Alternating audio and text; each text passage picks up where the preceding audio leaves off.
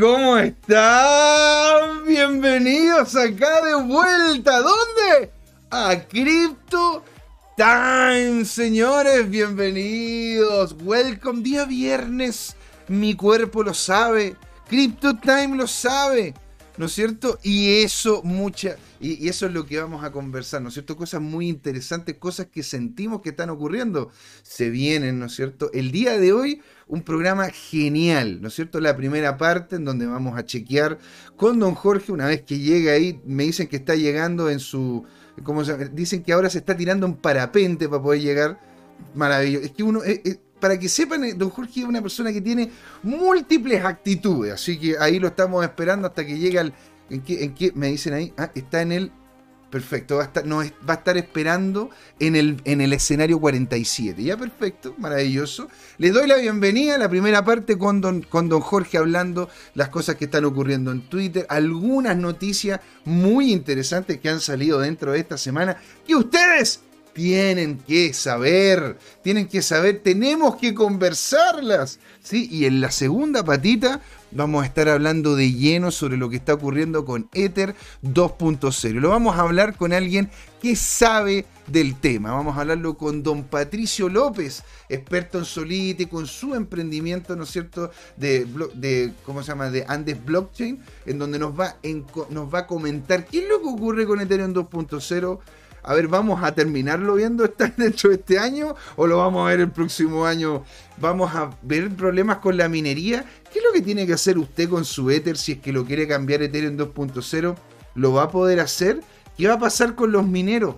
Eso, señores, y mucho más lo vamos a tener acá en Crypto Time. Y me comentan que ya don Jorge estaría listo, está en el, está en el, en el escenario 47 ¿sí? ¿Usted es la, usted la secretaria 28?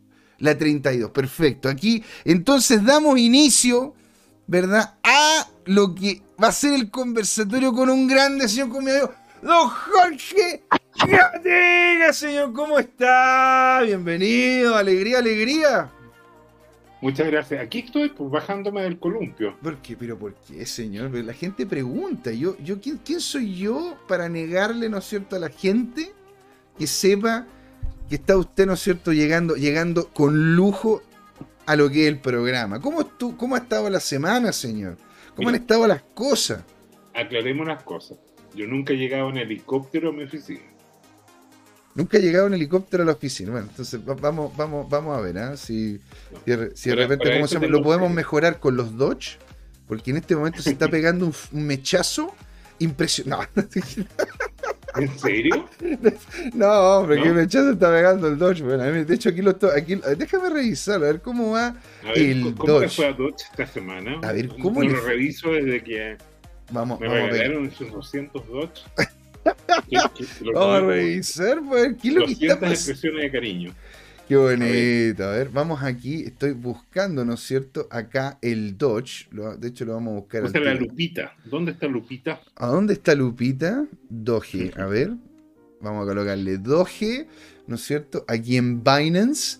Y bueno, mira, se pegó ahí un pequeño canal, pero claro, ahora llegó a, llegó un nivel, llegó justamente al nivel superior a donde había llegado anteriormente. Entonces, me, está bastante bien, ahí está peleándola. Sí, después de una, una, dos, tres bajadas, pero, pero, ahí por lo menos generó un mini canal, estamos viéndolo en cuatro horas, ojo, ¿eh? un mini canal a la subida, ¿sí? A ver, pero Jorge, coloca el último mes. El último, el último. Realmente te cuesta colocar perspectiva a ti. Cualquier cosa más allá de cuatro horas. No, es que eso es mucho eterno. tiempo, pues Jorge. Cuatro horas es, es, esto es una eternidad. Una semana es una eternidad. Esta, es la, esta es la visión que he hecho a tener. Aquí está chiquitita, está la subida hasta que, que, nosotros estuvimos viendo. Ah, ojo, le mandamos un gran saludo a Cracolo, que ya nos está hablando en el chat. Le mandamos un gran saludo. Queremos escucharlos a todos, señores. Queremos saber de ustedes. Pregunten. Queremos saber si es que tienen alguna duda en específico. ¿Alguno de ustedes tiene Dodge? ¿Les ve algún futuro esta, a esta moneda como tal? Digo yo, aparte de don Jorge, que claramente tiene, su, tiene sus ahorros, tiene sus millones ahí metidos, ¿no es cierto?, en esta moneda que tiene un futuro increíble. Oye, qué, impresionante, ¿eh? Yo estoy viendo que estoy viendo el exterminio de, las cripto. ¿ah? Eh, si, uno lo piensa hoy día, eh, todo el mercado cripto está bajo medio trillón de dólares, de los cuales la mayoría es Bitcoin y algo Ethereum. Y Ethereum lo veo muy débil. ¿Cómo lo ves tú? Muy débil también. Así es, señor. ¿Cómo no lo voy a ver débil si en definitiva... Mire, ahora lo, loco es que en definitiva ha ido aguantando la relación de precio que ha tenido, ¿no es cierto?, con, con, Bitcoin. De hecho, ahora, ahora hay una subida... Un ya se desplomará. No sé, hay que ver, porque o sea, aquí ponte lo que hemos visto, de lo que hemos visto de BTC, imagínate, onda, tampoco ha tenido, a ver, le voy a quitar un poquito esta para que sea más, más limpio el gráfico ha tenido literalmente una curva para poder llegar de vuelta a lo que vimos en diciembre del 2020, señor. El 7 de diciembre del pero, Espérate, terminemos de ver. Eh, coloca Ethereum sobre Bitcoin. Ahí estamos en semana. Cada una de estas velitas es una semana. Y, ahí, ¿por qué tendría soporte? Ah, porque tiene un, ahí una resistencia. Mm. Mm. Ahora, Se, cae y se va acá abajo. ¿Cuánto, se, se, podría, se, podría, llegar a ir? El siguiente nivel podría llegar y ser en 0,04. Es decir, que, a ver, si hay que tomar en cuenta de la relación que tenemos acá, ¿verdad? O sea, podría caer 25%. O sea, podría llegar a caer. Eh, o sea, de 0.54. ¿Y, por qué lo tomas en la punta? ¿Por qué no te vas a la siguiente vela rotunda? ¿Qué sería esa? ¿Esta? Sería, es que en realidad no sé, pues hay una, hay una diferencia de, hay una diferencia de 0,0 a ver, 0,03, 0,05, habría una diferencia de 0,02. Mm. No sé, ¿cuánto sería? si le corras el FIBO al, al, al ATH, ¿qué te pasa? Si le corro el FIBO a la TH, en lo que es, la, lo que es esta relación como tal. Sí, sí. Eh, si lo coloco desde el ATH hasta acá abajo. Ahí vemos, ahí vemos que de hecho está peleando en este momento con esta sombra, porque claro, aquí la rompió fuertemente con cuerpo, pero aquí, en, el, punto de los 0.50... Ahora, ¿qué, es lo que significa esto? Porque la gente realmente dice, pero ¿por qué significa esto? Esto significa de que aquí al lado es la cantidad de Bitcoin que yo necesito para poder comprar un Ether. ¿Vale? Es decir, si esto baja de precio, si esto baja, significa de que el Bitcoin vale más plata, vale más dinero que lo que es el Ethereum. Es decir, yo requiero menos Bitcoin para comprar un Ethereum. ¿Te das cuenta? Eso es lo que estamos viendo acá. Esa es la relación que vemos acá. Entonces acá lo que estamos viendo es que en un principio, aquí, antes de esta gran baja, ¿no es cierto? Necesitábamos 0,07 Bitcoin para poder comprar un Ethereum. Ahora se necesitan 0,054 Bitcoin para poder comprar un Ethereum. O, sea, Ethereum se devaluó en qué porcentaje? Eh, si lo tomamos este desde, desde, acá, mm, en relación al Bitcoin, sí sería.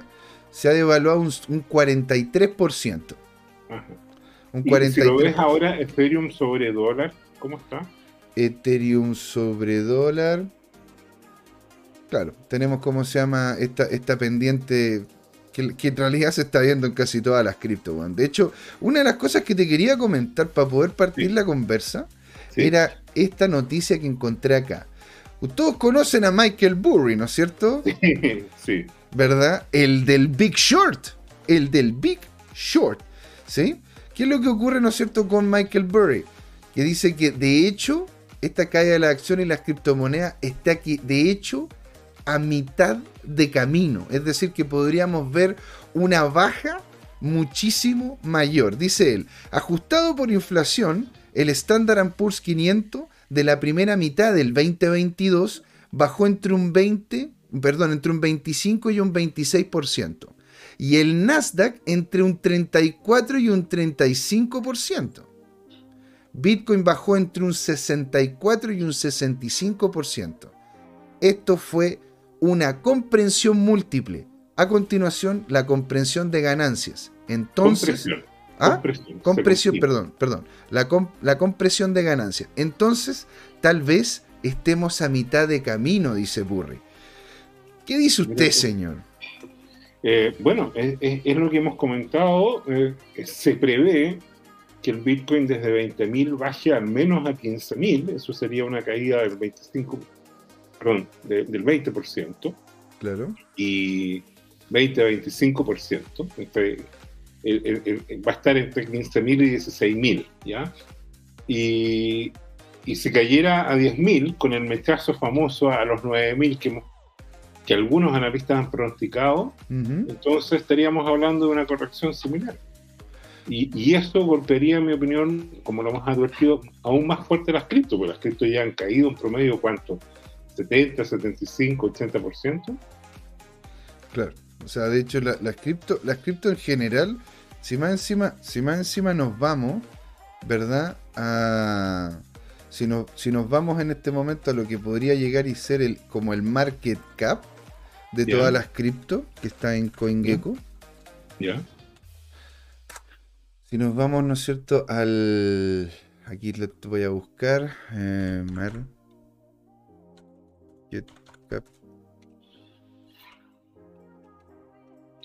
Oye, José, después, después puedes matar un spammer ahí que, que, está ofreciendo.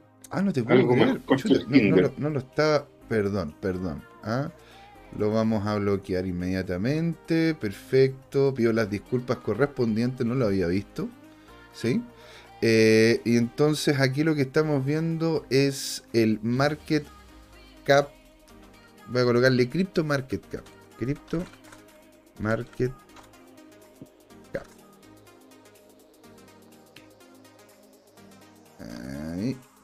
Imagínate, en este momento el mercado cripto está. De hecho, subió un poquitito. Subió un poquitito, como un 1,6%. Pero la verdad es que hemos visto una caída muy potente, pues Jorge. Mira, a ver, aquí, aquí, lo, aquí lo voy a colocar. Estos son los últimos 30 días. ¿Sí? Entonces. ¿Puedes colocar lo que va del año? Lo que va del año, 30 días, 90 días. 90 días, 90 días. 90 días. Mira, aquí estábamos en un principio cerca de los 2 trillones. Sí. Y Llegamos ahora, a estar al borde de los. Ah, estamos, de ah, hecho, por debajo del trillón. Oye, pero, pero qué curioso, ahí está considerado 900. Yo le escribo re poco a, esa capitalización, ¿eh? yo creo que todavía está inflada y que se va a desinflar potentemente. Es posible, porque la, sensación que me da es que todavía no han terminado de morir nominalmente muchas eh, eh capaz que ahí quizás cuánto tenga, eh, no sé. Oye, ¿viste, ¿viste lo que publicamos en arroba tu CryptoTime? ¿Puedes colocar esto? Yo creo que es re interesante. Pero encantado, pues, señor. Mira, voy a buscarlo yo también y lo, voy a leer textual. Porque, porque aquí, estamos, aquí, estamos, ¿no es cierto? En arroba, señor, arroba tu cripto time. Mira, ahí Tomicro ya está en vivo, Tomicro, don Jorge, ¿cómo está? Buenas tardes, señores. Buenas tardes, Tomicro. Alegría tenerte acá. Qué bacán. Un saludo grande también a Cancita. José, José, eh, Oye, baja por favor, eh, como 10 tweets, hay una tabla que me llamó mucho la atención, fíjate, te, lo, la voy a colocar. Sí, a ver, aquí, eh, estamos. ¿eh? Mira, es abajo de, un gráfico que está terrible que dice el worst month ever. Este es el peor.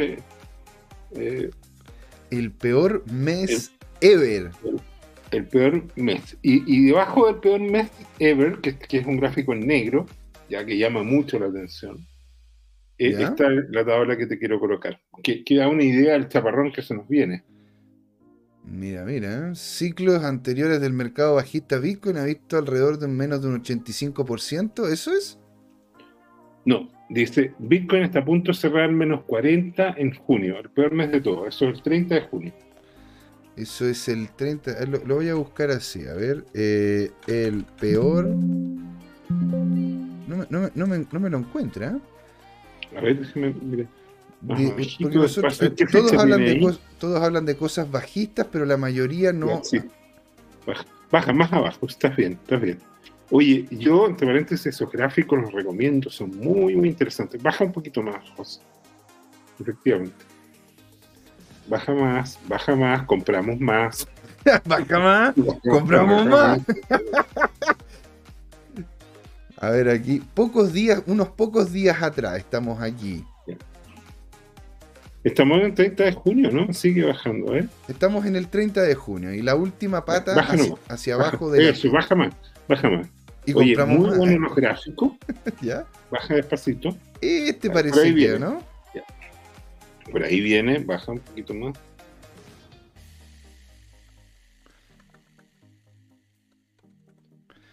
Ya, entonces baja un poquito más, baja, baja, baja, baja. ¿Bajo más todavía? ¿No es cierto? Bitcoin está Ahí viene, ahí viene, ahí viene. Mira, baja ese. ese. Worst month ever. Ya. Ahí estamos, pues, señor. ¿Sí? Buenísimo. Pero mira, mira, Cacolo te dice, no tengo.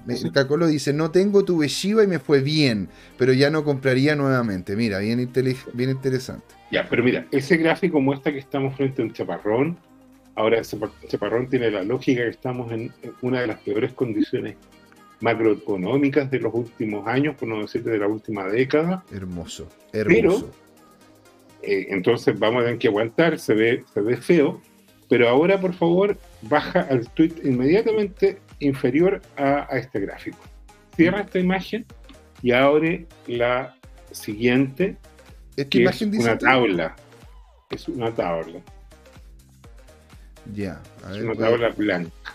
Ahí, para que se vea, para que se vea un pelín más. Entonces, ¿qué, es interesante? El título de, de, este personaje, que es nada menos Bitcoin, es la cuenta oficial, y dice, el desapalancamiento avanza bien y limpia el ecosistema. Entonces, ¿a qué se refiere? Como podemos ver, Celsius está ahí. ¿ah? Celsius ya está, ya está a punto de, de, quebrar. Eh, eh, esa quiebra va a golpear porque van a liquidar algunos bitcoins que están en garantía. Frida Rose Capital es un hecho que está quebrada ya, ya está siendo liquidada en este momento y, ya está, están arrancados los, los socios, entre ellos el famoso y mítico Susu. Sí, pues. Yo Susu lo había leído esporádicamente, pero no lo tenía como fuente, lo tenía desvalorizado, fíjate. Y cuando fuimos al asado aquel, ¿te acuerdas? Con el fondo de inversión, eh, uno de los, de los personajes que estaba ahí, del famoso proyecto cripto, era Susu. habló de Susu, ¿te acuerdas? Ah, ya. Ah, pensé que tenía, habíamos, nos habíamos juntado con Susu y no, yo no sabía. Yo dije, eh, porque en ese, en ese asado, ahí estaba Susu. Yo dije, pero qué notable. Pero, de hecho, eh, Susu el, el otro Susu, ¿eh? el, venezolano. Pero bueno. Eh, ya, y, y, y, sigue, mira, BlockFi está ahí. BlockFi, estadísticas relevantes. Mira, es un prestador cripto y llegó a manejar un patrimonio de 15 mil millones de dólares. Eso es más o menos lo que debe costar Codelco. Mira. Y, fíjate que eh, en este momento BlockFi, eh, nuestro famoso amigo Sam Backman, lo compró, tú sabes, en 25 millones de dólares. Sí, pues de hecho, pero, o sea, no lo, no lo compró él, lo compró Alameda Research, que es como... Bueno, pero, pero Alameda Research hace lo, lo, que se le antoja a Sam. No, no, no tanto así, señor, no tanto así, porque de hecho hay, hay, algunas otras personas vinculadas en eso, de hecho hay un directorio y el directorio de hecho tiene personajes que estuvieron vinculados con empresas tech muy importantes. Está bien, ok, bueno. Y, y pero, pero lo importante es, es, ese patrimonio que desapareció y que explica muchas de las caídas. Sí, Entonces aquí, aquí viene una pregunta clave. Si todo este castillo naipes se está derrumbando y son miles de millones de dólares, fíjate, ¿Ah? Eso, ya, voy a ir digital, por ejemplo, ya está quebrado, está listo. ¿ya? Sí. De hecho, ¿cómo se llama? tú, lo viste, ¿no? La noticia de hoy día. Entonces, hay varios ahí que están en la cuerda floja y que es muy difícil que se recupere. De hecho, aquí le tengo la noticia, pues, señor. Mire, aquí está la noticia. Para que vea cómo estamos así, pero. Mira, estamos, estamos sincronizados. Así tú, es. Tú dices que, que la reunión de pauta nos eh, el director y el editor nos leyeron la cartilla, que teníamos que más. Es que bueno, aquí es una noticia muy importante y muy interesante, pues señor, mire, aquí, aquí nosotros... Sí, y acuérdate que, tenemos que respetar las directrices que nos dio el abogado, ¿no? Que tenemos que decir que esto no es consejo financiero, en ningún no es sugerencia de inversión, hay mucho riesgo, y nosotros simplemente lo que hacemos es, es compartir opiniones de algunos analistas y para que vean y tienen que notar que inmediatamente citamos al que lo contradice. Y ustedes son los que tienen que hacer su propia investigación y sopesar, porque si uno dice para allá y el otro dice para el lado contrario, alguno de ellos estará equivocado. Alguno de ellos se tendrá que equivocar porque si no, no pueden estar los dos correctos. Eventualmente si va para arriba, entonces los dos están equivocados. Pero mire, y mire la cuestión que está ocurriendo. Esta fue una decisión, una decisión tremendamente difícil, pero creemos que es la correcta dadas las condiciones actuales del mercado, dijo Stepen Ehrlich, ¿no es cierto?, de justamente Voyager Digital. ¿Por qué? Porque suspenden los retiros, los depósitos y las transacciones. Esto, señor, es un corralito. Es más que eso, José Miguel. Yo creo que es un estado terminal. Yo creo que, que, ahora viene eh, y, va a coincidir con el piso del mercado, pienso yo. Ahora viene lo que podríamos llamar en inglés un wipe off, ¿ah? un barrido completo, como dice ahí, y, y un empezar de nuevo. Y, y quitar toda esta, esta mugre tipo AICO que se juntó en torno al proyecto Bitcoin, que en mi opinión es el, es, el único original que añade verdadero valor, excepto algunas criptos, como por ejemplo las que tú siempre citas, que están relacionadas como tokens que agregan valor en el mundo de videojuegos, por ejemplo. O no solo eso, sino también en el, en el sistema, en el sistema, ¿no es cierto?, de, de ¿cómo se llama? De, de, lo que es la cadena de suministro, o de repente para hacer resguardo de información, o para poder tener tokenizado algunas cosas que requieran ser tokenizadas.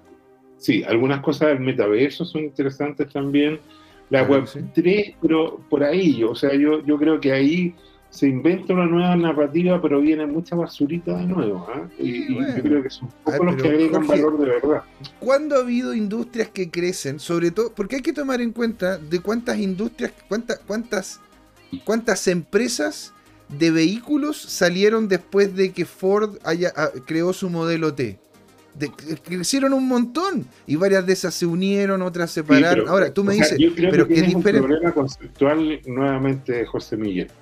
Lo que tienes que entender aquí, porque tú citas todo este tema, tú eres ingeniero comercial, a ti te gusta comprar en uno y vender en dos. Pero que lo es Pero lo que tienes que entender de una vez, sobre todo tú que estuviste en el mundo eh, que es eh, en gran medida tránsfugo eh, del mercado de las monedas. ¿Cómo tránsfugo? Yo no hice nada tránsfugo, señor. No me, venga, no me, eso sí no se lo voy a. No. Yo no hice absolutamente nada tránsfugo, todo conforme a la ley y como corresponde, pagando los impuestos. porque claro, o sea, hay, hay que pagarle, ¿no es cierto?, al Ministerio de la Mujer, si no imagínense no tenerlo. Oye, mira, el tema de fondo es que eh, en el mundo de las monedas, ¿te acuerdas? Tú había muchas plataformas que hacían trampitas. ¿ah? Y no te voy a citar las noticias de todo el cuento porque tú no trabajaste en, en ellos, sino que en, en gallos algo más serio. No, algo más serio. Sigue colocando encima de la mesa una ambigüedad en relación a las transacciones que he desarrollado. Señor, yo impecable. De hecho, el que en este momento yo no tengo, yo no tengo pecado y puedo tirar la primera piedra. Está bien, es verdad, ya. Oye, pero mira, el tema de las, de las cripto, el problema es el siguiente, José Miguel. Tú tienes que entender que muchas de esas criptos son security, son valores, ofrecen rentabilidades, están apalancadas, tienen relaciones extrañas y como hemos visto, están unas sobre otras. y como medio incestuosas como medio incestuosa, porque Celsius colocaba nave y daba esto y lo daba Entonces lo que tú dices, mira, esto es como cuando salió el auto y no sé qué el auto. El auto era un bien bien concreto, tú ibas y lo comprabas. Aquí cuando tú compras alguna de estas criptos no sabes en verdad qué porquería tienes. Y por ejemplo, eh, Ethereum está claro que es un proyecto e incluso podría calificar hasta con buena voluntad como commodities en algunas interpretaciones que le ha dado Gensler, que está ahí, ahí al borde del cuento, y, lo citan como que, bueno, Bitcoin y Ethereum son como las más sólidas y Prosus naturalmente, pero el tema de fondo, José Miguel, es que el resto debería estar en un esquema regulado. Y entonces eso no ocurrió y eso explica en gran medida todo este derrumbe, porque se, los reguladores... ¿Qué habría que regular? Este tema, sobre todo la SEC, la SEC tiene el problema que le ha puesto tanto un cono para prohibir un ETF de Bitcoin, lo cual es ya ridículo porque más o menos íbamos en una docena y vamos a llegar a una veintena de países en el mundo que tienen ETF. La próxima semana se está lanzando en Holanda un ETF Bitcoin Spot. ¿ya? Eh, creo que eh, Canadá tiene tres. Entonces, desde ese punto de vista, y, qué es lo que pasó? Que en Estados Unidos dejaron florecer todas estas cositas que al final eran esquemas Ponzi. Y ese es el tema de fondo. Entonces, eh, eh, lo divertido fue que, se le pone a la que está mejor aspectada como un proyecto sólido, como es Bitcoin, y, todo el resto se dejó como manga ancha y toda la historia. También la SEC, mira tú, ahí colocando, ¿cómo se llama? Eh, hasta el juicio con Ripple perdiendo, perdiendo, ¿cómo se llama? Credibilidad. Se le colaron, pero miles o decenas de miles de proyectos que son directamente Ponzi.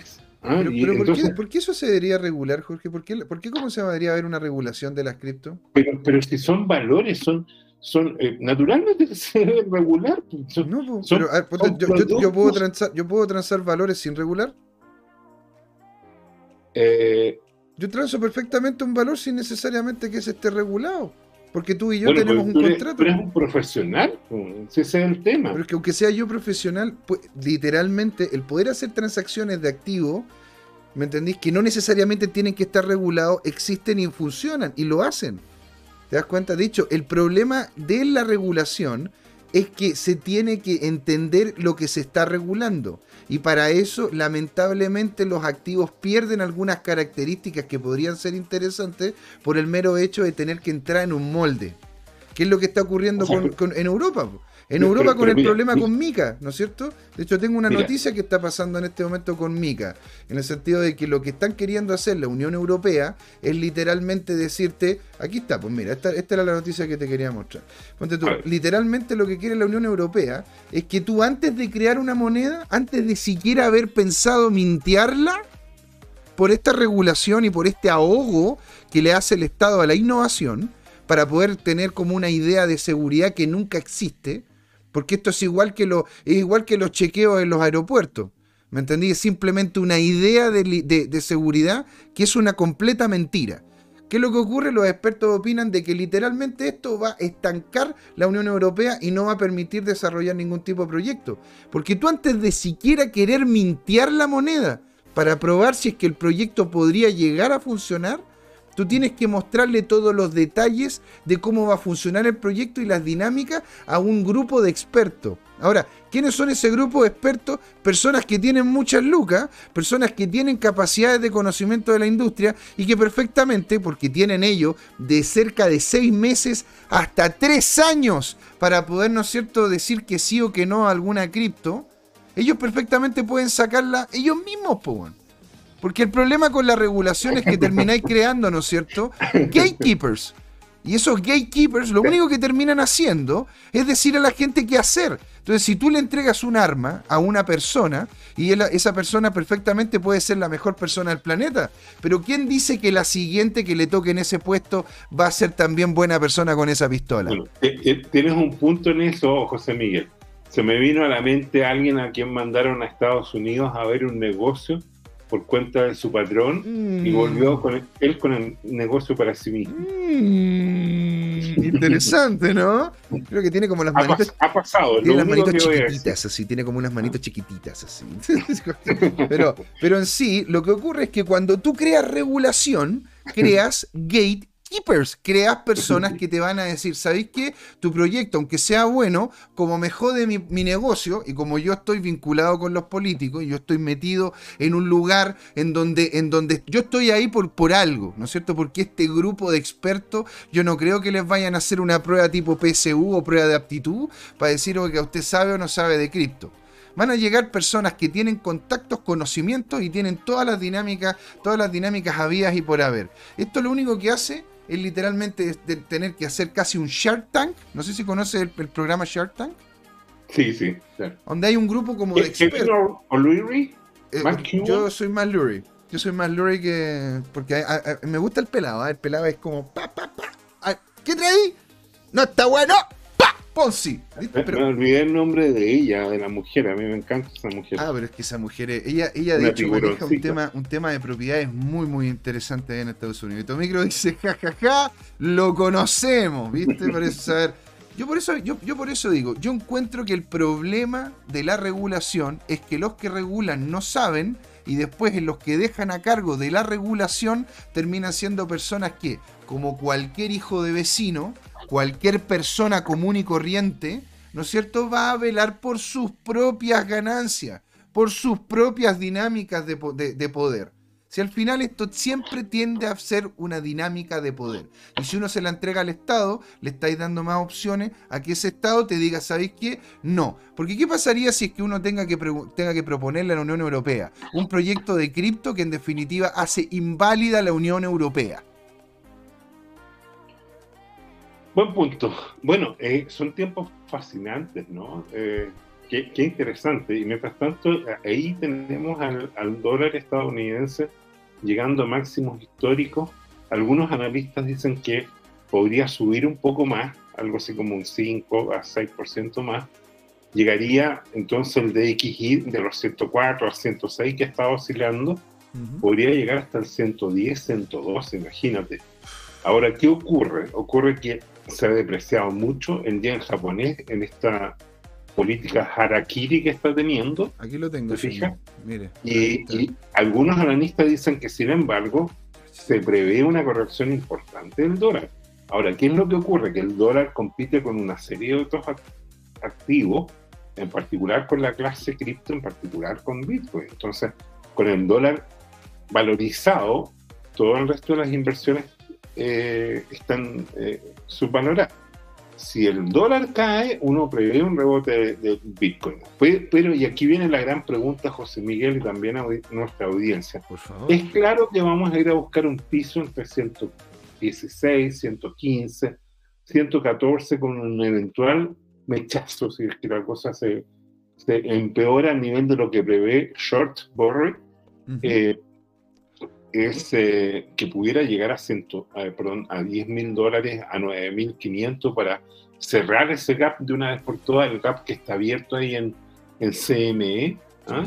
y volver y rebotar. La pregunta es, ¿cuánto tiempo demorará en tenerlo? ¿Será una V, una mejor, con, con rebote potente, o será algo más paulatino que nos lleve el segundo semestre?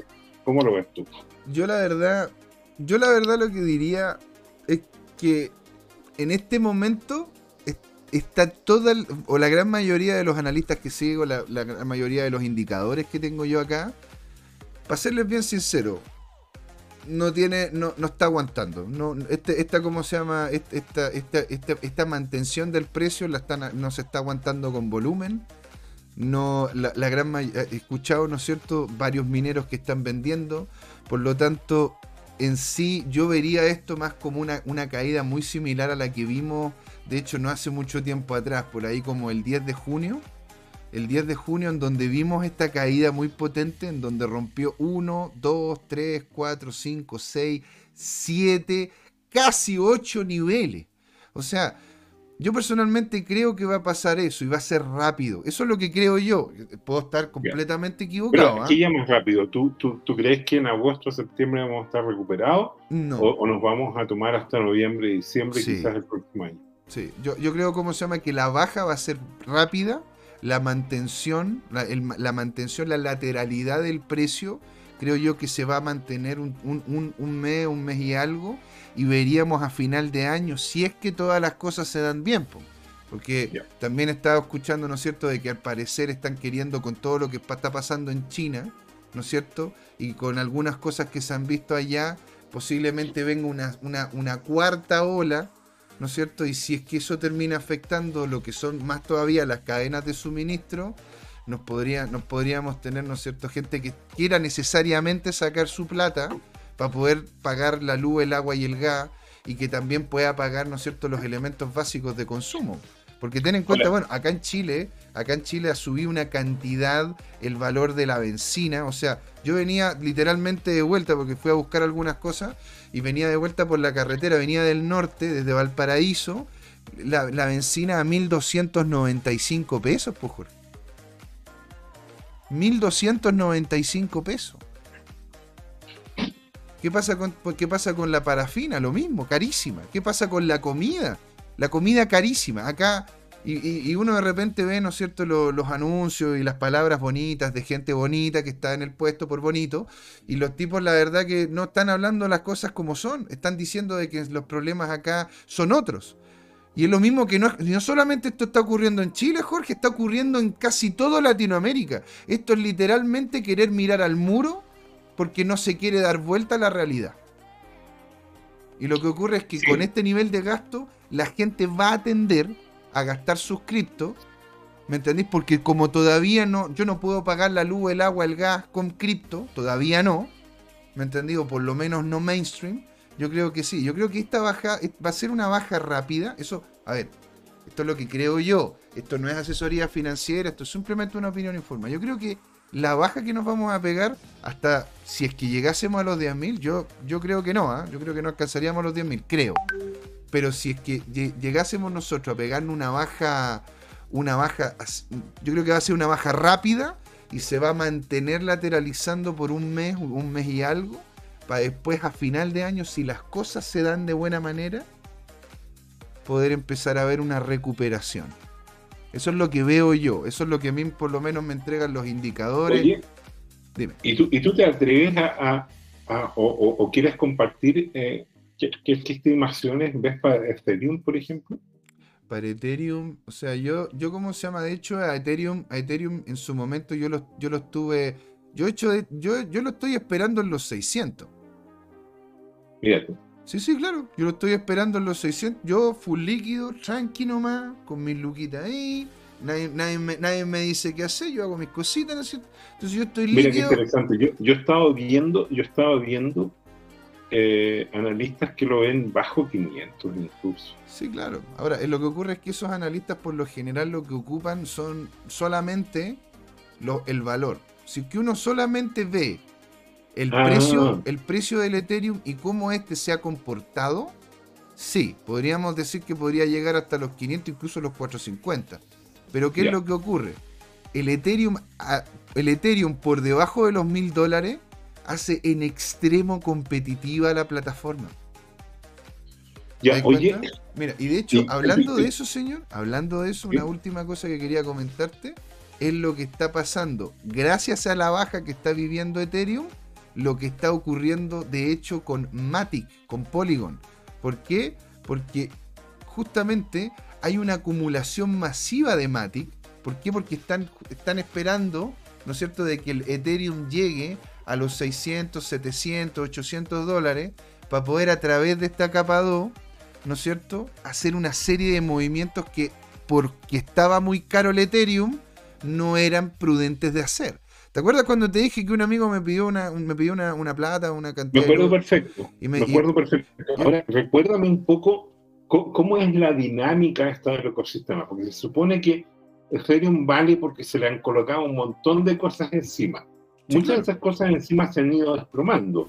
Eh, está cuestionada eh, la Web3, eh, para qué decir, el mercado de los NFT está muy golpeado, porque digámoslo de verdad, así como hay algunos NFT como el de este programa en Netflix o como algunos de los desarrollos de, logos originales de Adidas, por ejemplo, tienen mucho valor, también hay un montón de basura. ¿Para qué hablar de, estos monos medios pixelados que habían y que se vendían en decenas de miles de dólares y que no sirven para nada y que, y que los tipos jamás van a recuperar, pero ni, ni el 90% de lo que invirtieron? Por cada, ¿cómo se llama? Bueno, a ver, es que eso, eso siempre así, pues, bueno, o sea, a ver, ¿cuánto, ¿cuánto material de la Tierra tienes que sacar para, poder obtener un porcentaje de oro?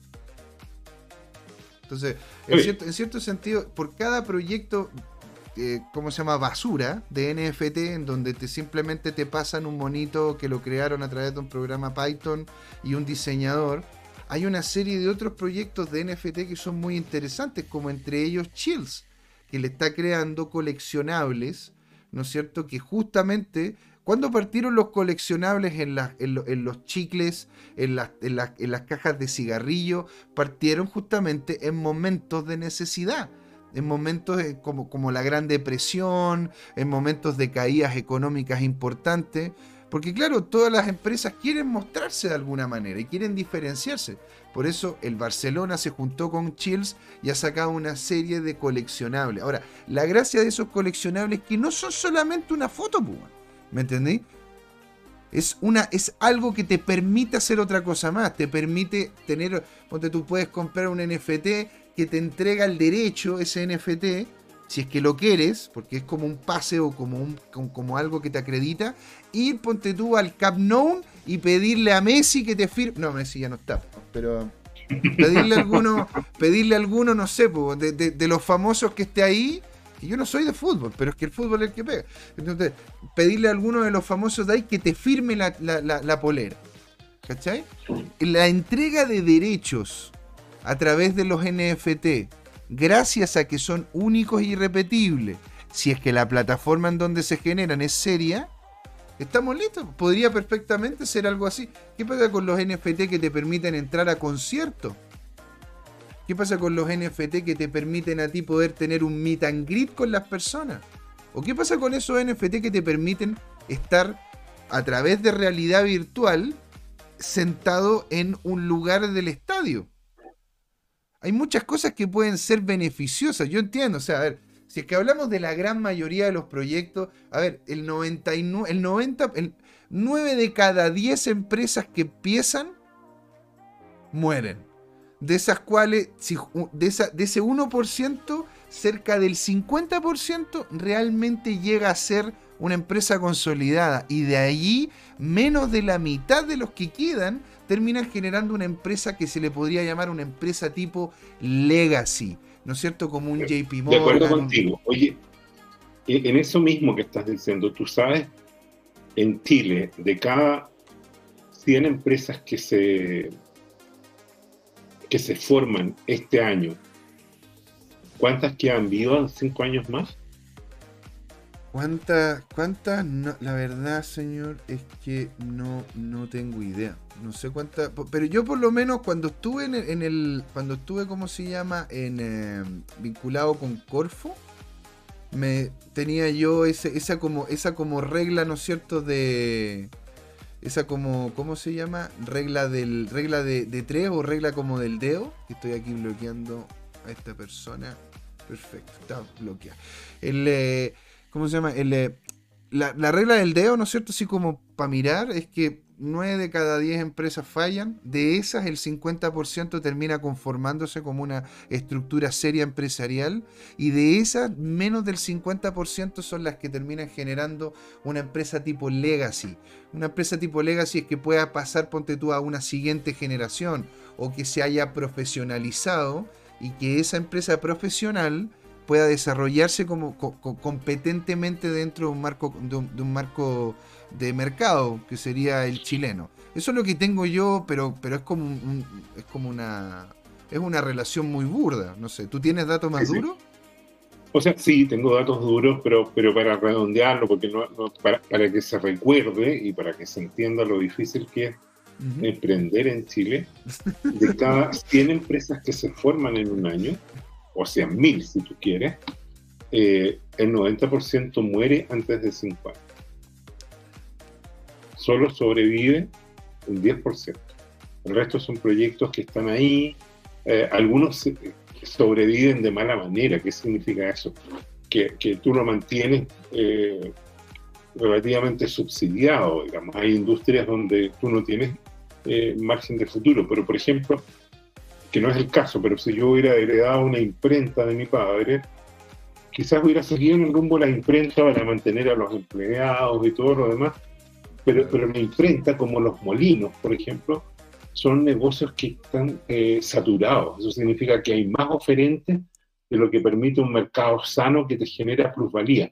Entonces, en el fondo, dicho así como en sencillo, están todos repartiéndose pobreza, porque todos subsisten, muchos arman unas bicicletas financieras, y con eso le pagan a la gente, muchas veces tienen al personal informal porque no le pueden pagar con previsión o, alguna vez tuvieron previsión pero la están teniendo a deuda y si pagaran la previsión no tendrían cómo pagar los sueldos, entonces eh, técnicamente estarían quebrados. Ahora, cuando uno tiene un negocio técnicamente quebrado, cuesta mucho que se muera porque sigue pedaleando, digamos, o pataleando, como quieras decirlo. Y, y, eso, eso es, lo que pasa con, con este tema. Ahora, ¿por qué estamos comentando eso? Porque la gran pregunta es qué estará pasando en las industrias cripto ahora, en las empresas. Por ejemplo, claramente, por ejemplo, eh, eh, Coinbase acaba de desvincular a como el 18% de su plan.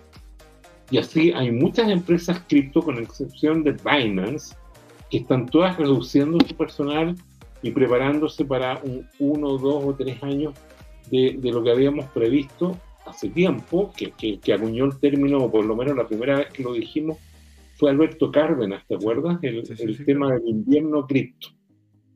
Entonces, en ese escenario, eh, la, la, gran pregunta es cuáles de estos proyectos van a desaparecer o cuáles van a seguir ahí con los, con los programadores, a lo mejor el programador ahora ya no puede pagar un departamento, se tendrá que ir a vivir con su papá, con su mamá, o con la polola, o con los suegros, qué sé yo, y, van a mantener algunos proyectos cripto y otros van a ir desapareciendo, ¿no? Pero exacto, o sea, es bueno como todo, como todo mercado, ¿no es cierto?, bajista, empiezan a haber menos, empiezan a haber proyectos que, porque cuando estamos alcistas, claro, ah, tú querés crear una cripto, démosle nomás, pues, démosle, hermoso. Pero ya después cuando empezamos, ¿no es cierto?, a tener estas necesidades, y oye, yo la verdad que si tengo que, tengo que estar todo el día trabajando acá, ahora ya yo, yo no como por 100 dólares, yo como por 150. Entonces tenéis que velar de que tu proyecto realmente sea serio y se empiece a desarrollar. Cool 70 nos dice algo muy interesante que es algo que de hecho yo quiero comentar. Yo me pregunto, dice Kurt, si estamos tan seguros que el mercado cripto le queda aún por caer, ¿Por qué no estamos cortos en BTC y ETH? Y ah, aquí, y aquí, aquí viene, aquí viene una dinámica. Yo, las finanzas, las finanzas es la expresión a través de un valor de las decisiones de cada persona. Porque yo decido trabajar, decido hacer un servicio para justamente obtener dinero de vuelta por el servicio que estoy prestando. Nadie me está obligando a hacerlo. Si es que yo tengo un montón de plata, yo me puedo quedar en la casa y no hago nada. ¿No es cierto? Dicho eso, ¿por qué, es lo que ocurre en este momento? Eh, ¿Qué, es lo que pasa con este tema del, del, del, chorteo? Yo, por decisión personal, yo no chorteo criptos. ¿Por qué yo no chorteo criptos? Porque sería literalmente pegarme, una, pegarme como se llama, un balazo en el pie si es que realmente yo quiero que esta industria se desarrolle. Yo no chorteo cripto, yo chorteo acciones y bonos. Porque las criptos, si, las hay un volumen importante de gente haciendo un chorteo, eso involucra que, el mercado va a tender a pensar de que entonces va a venir sí o sí una baja. Yo puedo tener mis nociones hacia dónde van las monedas. Pero yo, mis monedas, las que manejo yo y las que. Que no, las que tengo para la patada y el combo, ¿no? Pero las monedas que sí tengo yo, Independiente que yo sepa que van a bajar de precio, si es que bajan yo compro. Pero yo no chorteo cripto. Yo no, yo no voy a chortear ni Bitcoin ni Ethereum. Pero, además hay un aspecto práctico, ¿eh? que es por lo cual yo no chorteo. es lo siguiente. Cuando, cuando tú haces un short, quedas expuesto a las movidas de las ballenas. Piensa tú que, de hecho, ayer nomás hubo un velazo, ¿lo viste tú? Gigante, ¿ah? cuando cayó de 20.000 y después estaba como 18.800 y volvió a pegar sobre 20.000 de un viaje y eso liquidó como en 15 minutos más de 45 millones de dólares de short. Entonces, cuando tú, tú eh, usas short, tienes el problema que si, como son mercados manipulados, se pegan unos movimientos imprevisibles, eh, te pueden liquidar, pero rápidamente. Ese es un tema. Pero además, cuando tú shorteas, el tema es que eh, esa pérdida, hay veces que tú corres el riesgo de que se sube mucho y no alcanzas a cubrirte, puedes perder muchísimo más. ¿Te fijas? En cambio, cuando, tú por último estás long y cada vez, bueno, pierdes tu patrimonio, estás acotado. Pero si tú vendiste una acción o un valor y después eh, estás apostando que caiga y empieza a subir y no estás bien cubierto, puedes perder mucho, mucho más. ¿ah? Puedes perder una parte importante de tu patrimonio. Entonces ahí hay un aspecto práctico. Por eso es que José Miguel, que es profesional en este tema, dice, yo manejo ¿ah? todo apretadito, ¿sí o no? Así. Apretadito. a ver, yo las posiciones que tengo en, yo las posiciones que tengo en cripto por lo general las manejo con un stop loss y un take profit muy muy cortita. Las cuales cada vez que se cada vez que se que, rompen se vuelven a colocar un poco más arriba y etcétera, etcétera. Ahora, Ahora el, tema por, qué yo sorteo, yo sorteo acciones y bonos es porque justamente es un mercado donde muchas personas están involucradas. Y la verdad es que yo prefería, prefiero como sea un mercado mucho más, mucho más tradicional para poder hacer sorteo que lo que es el mercado cripto, que todavía, ¿no es cierto? Todavía se generan ciertos niveles de concentración muy grandes. Porque hay que tomar en cuenta que esta industria partió el 2009. A ver, ¿Hace cuánto tiempo que estamos con las acciones, Jorge? ¿Cómo así? ¿Hace cuánto tiempo que, empezó, cuándo empezó el concepto de acción? Bueno, ese es centenario, yo creo que tiene más de 400, 500 años. Claro, pues y de hecho, ¿por qué se le llama la bolsa? ¿Por qué se le llama bolsa? Y es porque en la zona de Flandes, que era antiguamente una, parte, una parte que reinaba, ¿no es cierto?, España, porque había muchas guerras en ese momento en Europa, la zona de Flandes tenía, tenía un sector que era un principado, y en ese principado estaba, el, estaba ¿cómo se llama?, el marqués de, de Bolsa. Y él lo que creó literalmente es un espacio dentro de su castillo para que la gente pudiese venir y transar. Porque, porque el agricultor lo que quería era tener la plata para poder tener los tomates de aquí a la próxima, a la próxima, ¿cómo se llama? De aquí, a la, de aquí a la próxima producción. Pero no tenía las lucas. Y había gente que tenía las lucas y que quería esos tomates. Entonces, mira, aquí, como yo, como marqués, ¿no es cierto?, de bolsa, me hago patente de que acá Jorge le pasó a Juanito este papel y acredita de que Jorge le va a pagar a Juanito 25 pesos. ¿Cachai? Y la gracia es que el marqués se quedaba con esos papeles que acreditaban eso. Pero las personas tenían un recibo. Ese recibo era el que les, después empezaron a transar en los mismos pasillos de donde, del castillo del marqués de Bolsa. Por eso se llama la bolsa. ¿Te das cuenta? Así surgió también, eh, creo que en el siglo XVII, eh, el, mercado del arroz y de los futuros de arroz. Y, ahí es donde surgió el creador de las velas japonesas, Monehisa Onna. ¿Te acuerdas? Pues, señor.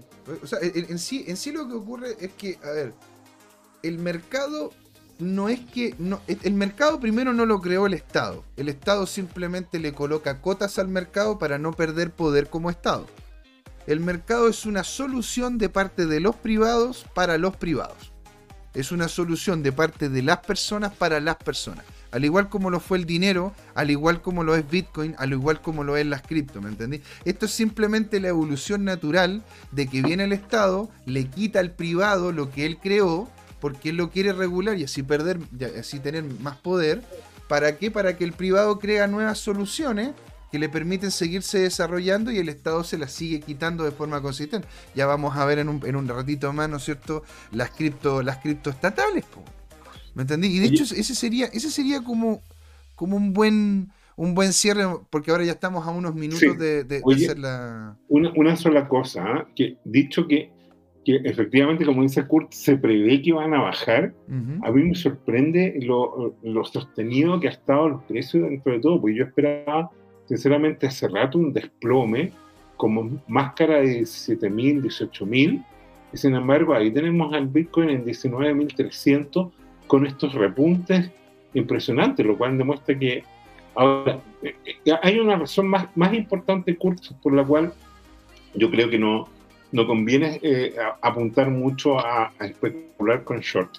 Y es lo siguiente, están todos los indicadores de, Bitcoin, lo más importante, el múltiplo de Puel, por ejemplo, eh, el score MRBZ y una serie de otros indicadores mucho menos sofisticados, menos complejos, que están indicando que el Bitcoin está muy sobrevendido. Mm. Y Bitcoin tiene esta, esta historia de comportamiento que es realmente imprevisible, cuando la mayoría del mercado está esperando que se desplome, aparece un efecto que puede ser a lo Elon Musk, que va y compra 500 eh, o 1000 o 1500 millones, se nota en el mercado y se pegan unos mechazos impresionantes y cambia la dinámica, literalmente eso es obvio, de un día para otro eh, eh, en aspectos significativos. Y, y uno se da cuenta que estando sobrevendido, el riesgo de que el mercado de repente entre en una dinámica distinta, piensa tú, por ejemplo, que eh, eh, eh, a propósito de lo que dice José Miguel de, las monedas digitales, el Banco de Conciliación Internacional, el BIS, que, que, está dirigido por este muy gordito Carsten, este mexicano, ¿ah? fíjate que, que el último informe recomienda que se deje a los bancos imprimir, eh, eh, comprar hasta un 1% o 1,5% de su patrimonio en cripto. Sí, claro. Es notable. Y, bueno, y, en cripto que esté validada, yo te diría que básicamente en eh, Bitcoin, eventualmente con buena voluntad, Ethereum. Y, bueno, y, cuáles más era lo que tenía esta empresa brasileña, esta de, de bienes raíces? Era Ripple Ada y Cardano. Ah, Ada y Cardano. ¿Te acuerdas tú, no? a mí me llamó la atención que ese fue eh, el póker que eligió, fíjate, eh, esta empresa inmobiliaria. Supongo que esos tipos entienden, al ser un gigante, entienden de valores. Entonces, es, interesante eh, ese, ese tipo de cosas. aquí, aquí yo tengo un indicador que a mí me gusta, que es el, w, el WTL5, que, que es como se llama, el, perdón, LB que lo pueden buscar ahí dentro, en donde de hecho, señor, de forma consistente estamos viviendo posiciones muy, muy sobrevendidas. Pero, pero dicho eso, el mercado, mira, mira lo loco, el mercado, si nos vamos a lo que sería el indicativo general que entrega Trading, eh, Trading View, es que de hecho hay que vender. O sea, el, está sobrevendido el activo pero, pero el mercado indica de que de hecho hay que vender más todavía por debilidad misma del precio. Porque no hay volumen, porque no hay, no, hay cómo se llama interés a la compra. Y aparte también aquí, aquí hay aquí está el, aquí está el tema de el miedo, del miedo. El, porque tenemos aquí un, un, un, food gigantesco, pues Jorge. Porque no sabemos. ¿eh? Oye, José, ¿Puedes, censurar ahí que voy está a, molestando? Voy a, voy a hacerlo, voy a hacer. Aquí lo voy a hacer. Perdón, pido las disculpas correspondientes. No, está bien. Es, porque distrae nomás, ¿eh? No sé, total. Sí, sí. Como dice José, es mercado. El mercado, quiere comprar, quiere meterse ahí. Ahora, lo que sé es que tener los cuidados correspondientes, donde si en el mercado tiene un stop loss apretado, un, stop loss apretadito, bueno, aquí por lo menos... detalle, nos vamos a desviar. Ya, pero, pero nos estamos acercando al fin de esta sección porque estamos esperando ansiosos a Patricio. ¿ah? Mira, don, don nos dice, desde el punto de vista de Jorge, apoyo emoción de que estos niveles, un short sería ya extemporáneo. Exactamente, señor. Y claro, porque se nos viene en la segunda patita un tema, un tema que de hecho ustedes nos han preguntado mucho, el tema de Ethereum 2.0. A ver, eh, yo podría comentar algunas cosas que he ido entendiendo, he ido comentando, ¿no es cierto?, con la misma comunidad, he, hablado, ¿no es cierto?, en los diferentes chats y todo, pero la verdad es que nos falta la parte técnica, qué es lo que va a ocurrir con los mineros, si es que realmente podemos comprar después, qué tipo de dinámica van a haber dentro de Ethereum 2.0, ¿realmente vale la pena el stacking? ¿Va a ser ahora o va a ser después? Todo eso lo vamos a conversar con don Patricio López, señor, en la segunda patita. ¿Por qué estos señores? Fue Crypto Time. ¿Por qué, Jorge? Espérame un poquito, ah, antes del tema. Esto fue hora de hablar de criptos y yo quiero comentarles para que vean en el Twitter nuestro, arroba tu CryptoTime, hay muchos analistas que muestran por un lado los riesgos, pero también los beneficios de este tema y que algunos prevén yo no estoy de acuerdo, o no quiero estar de acuerdo, prevén que las altcoins son como un resortito ahí que está a punto de estallar y que las altcoins podrían preceder al Bitcoin en un bull run.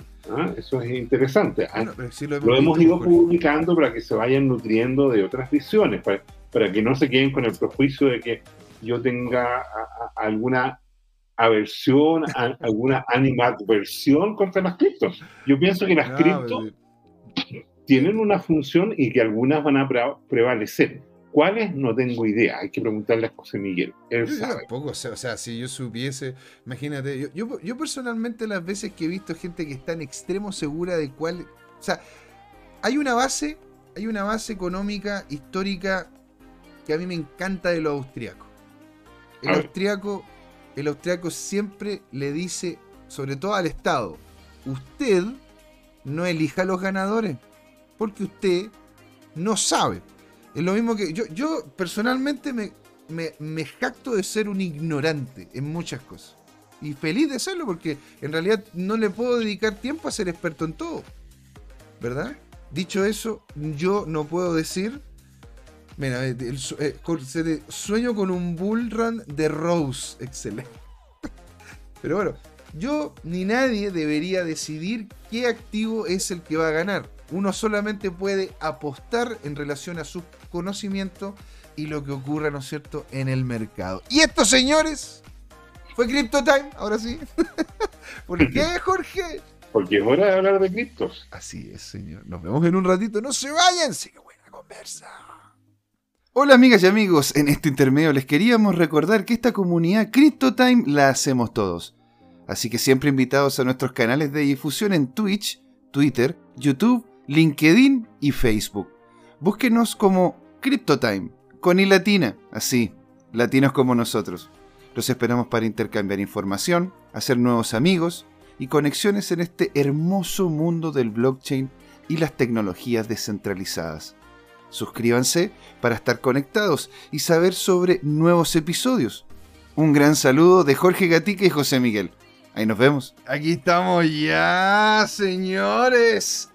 Bienvenidos acá a la segunda patita de Crypto Time. Y mire con quién estamos acá, señor.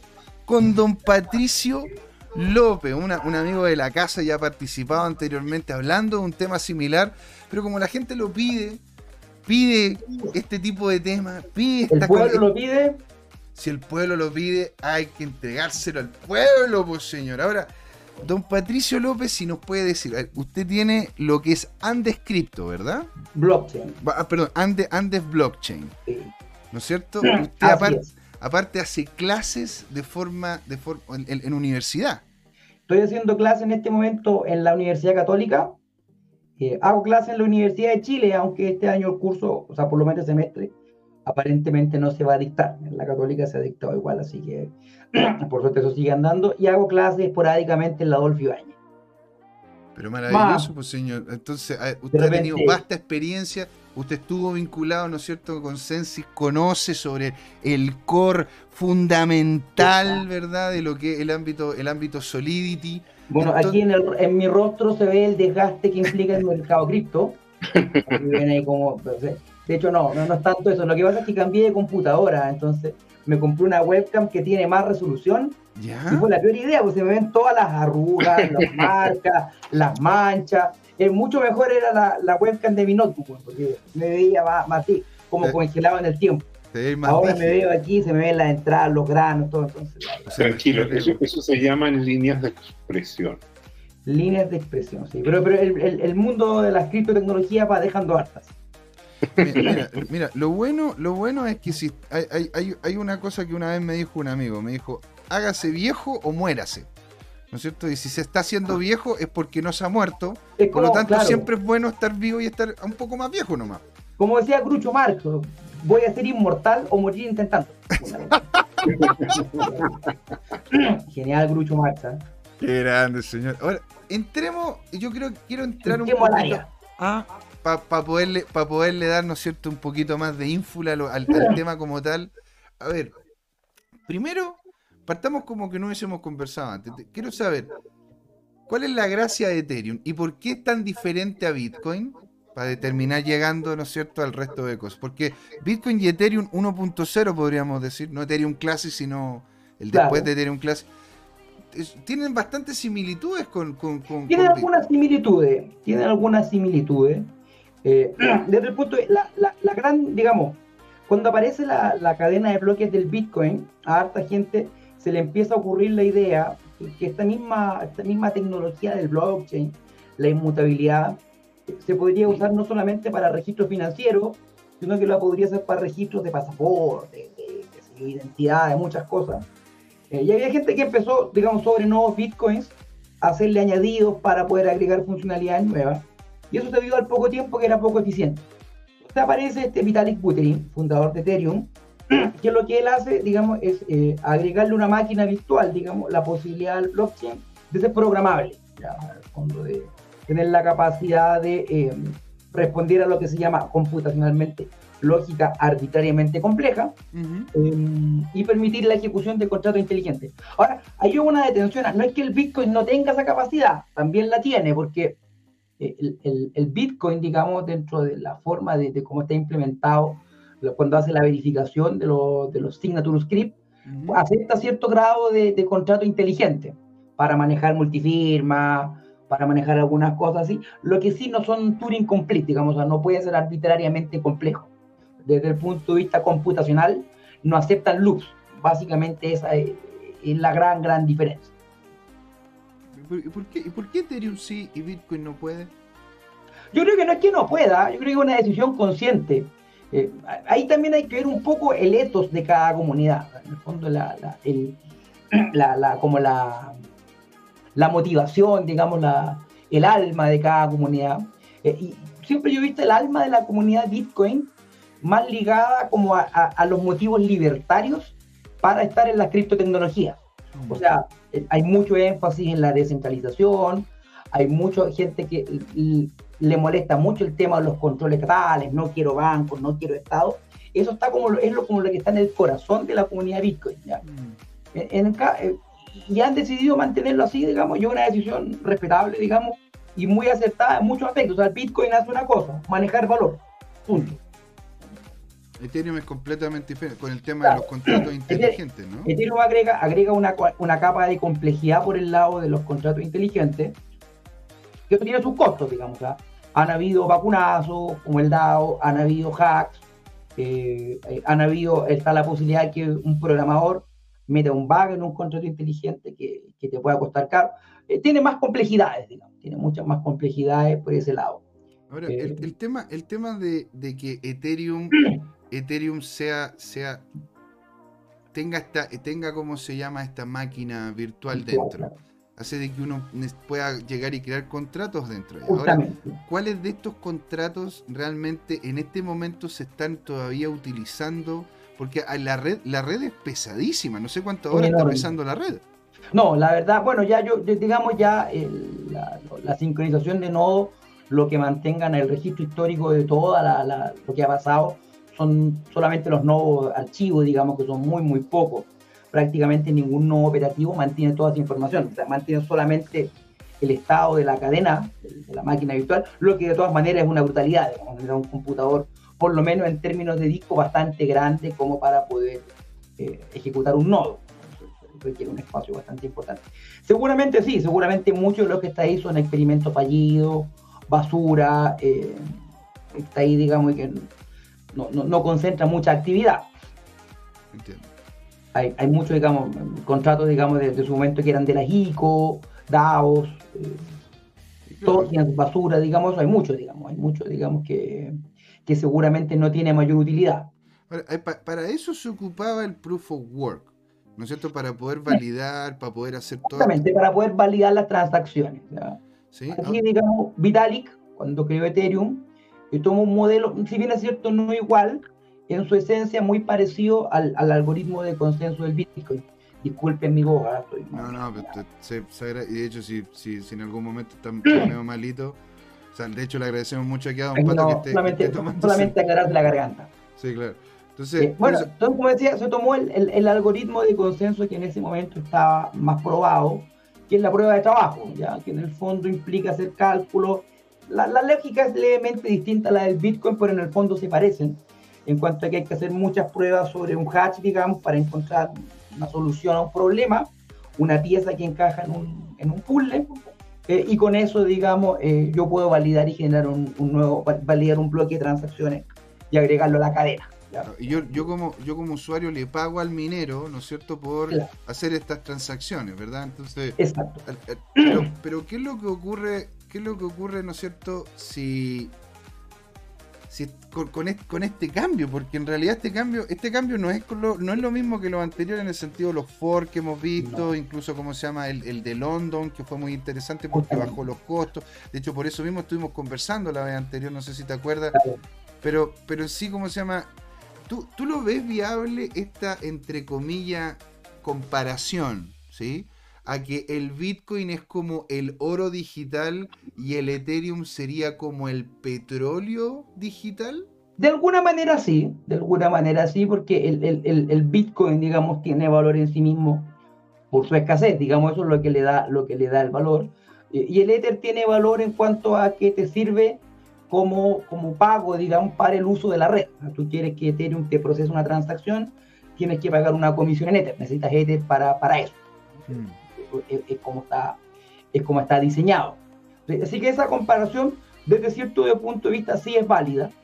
Em, y, retomando un poco lo que habías dicho antes, claro, aquí la lógica lo que, lo que se va a hacer es un cambio. aquí, digamos, para que las transacciones se validen, eh, para poder armar la, la, la, cadena de bloque, armar la cadena tiene que ser caro, no puede ser gratis. Porque si fuera muy barato, yo podría armar otro Ethereum, digamos, y no, no, se podría decir que agregar transacciones es gratis, entonces podríamos agregar en forma ilimitada.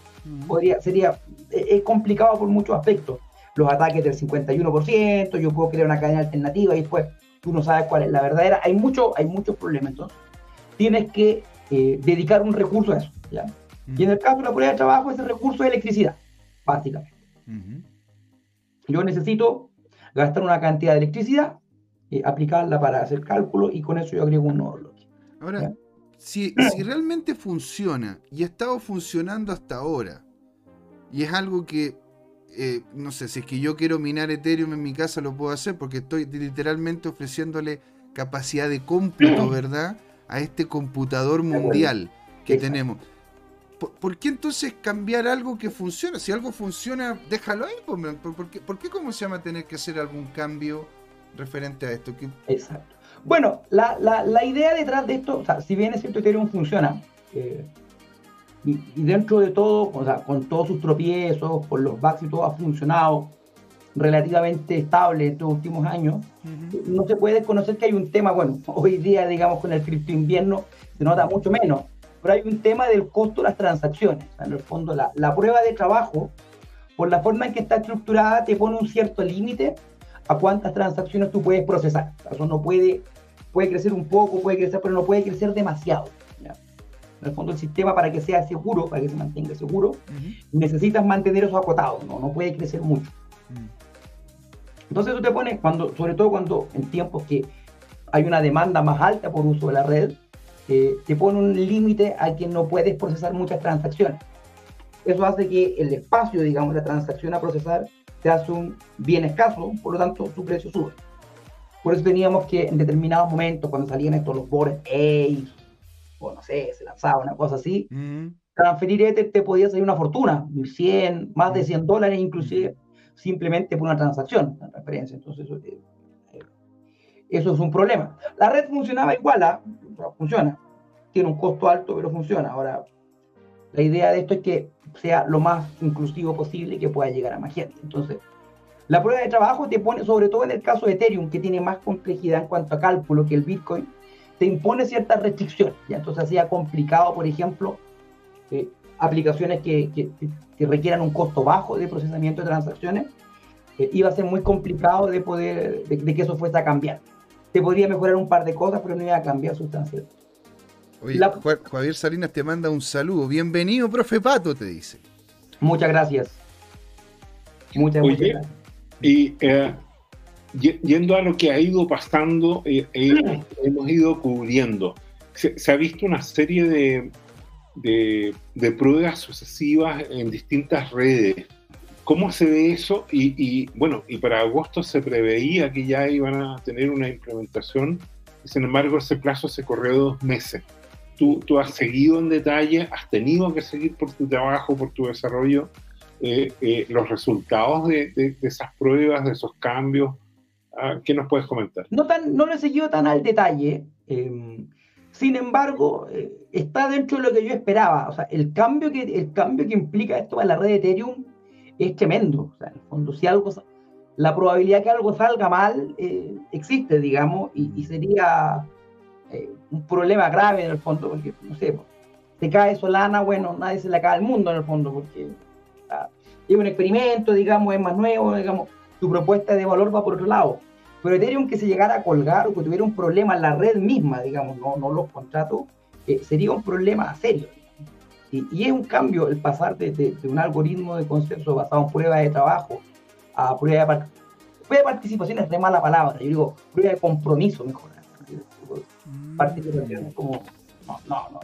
Prueba de compromiso. Eh, es complicado, digamos, y tiene, tiene, harta, tiene hartos riesgos, no, no hay que minimizarlo, o sea, hay riesgos tecnológicos, también hay riesgos económicos en cuanto a que las cosas puedan no funcionar como uno crea y que terminen no habiendo suficiente cantidad de validadores o interés de los validadores. Eh, puede haber también riesgos de concentración, eso también hay que... Hay, una serie de, hay una serie de cosas, hay muchas cosas que pueden salir mal si me preguntan a mí mi intuición, yo dudo que en este año 2022 el merge, digamos, el paso a prueba de a proof of stake de, Ethereum se concrete. Creo que eso va a ser el 2023. Me lo dice mi intuición, no es que yo lo haya leído, sino que eh, es un tema que es complejo. muy Jorge, Jorge, te preguntó sobre los testeos. ¿Cómo, has, visto tú esos testeos? Porque los hasta, donde yo, hasta donde yo he visto, por ejemplo, la red Robsten, que es una de las que está operando ya con esto, ha funcionado bien. ¿ya? Ahora, ojo, una testnet, en el fondo, es como que es como ir a probar, es como ir a probar el casino, pero sin plata. No tiene sentido. Tiene que, tiene que, tiene que haber algo en juego para que, para que aparezcan los hackers a buscar vulnerabilidades. todavía, digamos, que funcione aquí en testnet. Eh, hay muchas redes, pruebas de participación que ya están funcionando. tienes Avalanche, tienes, bueno, Solana, que es algo parecido, digamos, hay muchas, ah. hay muchas redes que funcionan, ¿verdad? Hay muchas que son pruebas de participación y ya funcionan. La mm. cosa es que va a pasar en el caso de Ethereum, que hay un, hay un valor importante. de, hecho, de hecho hay, hay un dato muy interesante. En este momento, ¿no es cierto? Si es que hablamos de mover valores o capitales o algo que tenga un valor dentro de una red a otra o moverla de un sitio a otro, el movimiento que está haciendo en este momento Ether es uno de los movimientos de, capitales, de, activos. De riqueza, digamos. De riqueza más importante en la historia del hombre. seguramente.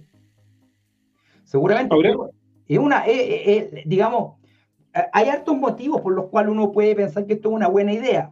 Motivos de escalabilidad, motivos ambientales también. Bueno, hay una no, no voy a entrar en esa discusión, pero claro, mucha gente señala que dice que la prueba, la prueba de trabajo es sucia, digamos, en cuanto a que quema mucha energía, genera una huella de carbono. Se podrá conversar más, se podrá conversar menos, pero, pero ciertamente es un tema que a las autoridades ambientales en general eso no les gusta.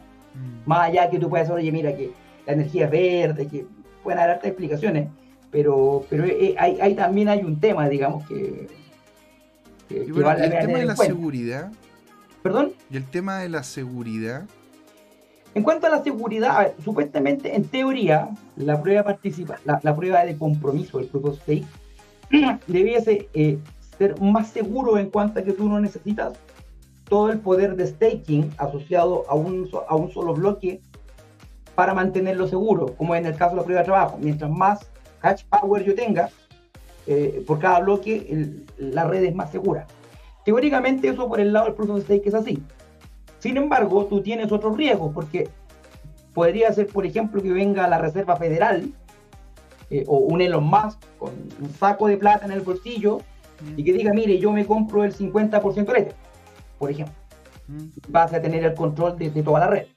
Eh, no sé si eso vaya a pasar o no, pero, pero es más posible que eso pase por el lado del, del proof of stake que por la prueba de trabajo. En el caso de la prueba de trabajo, eso, si bien es cierto, no es del todo imposible, alguien que arme una granja de minería tan grande que sea capaz de superar a todo el resto, se ve bien improbable, a menos que haya un, cambio, digamos, no sé, que alguien pueda inventar un computador cuántico y se lo guarde para él, eh, se ve poco probable que eso pase en la prueba, en la prueba de trabajo.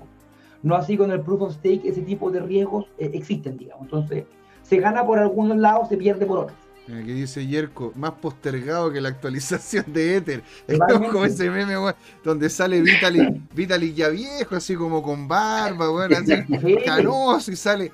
eh, el- la Ether 2.0 sale el 2048. Ahora, no sé.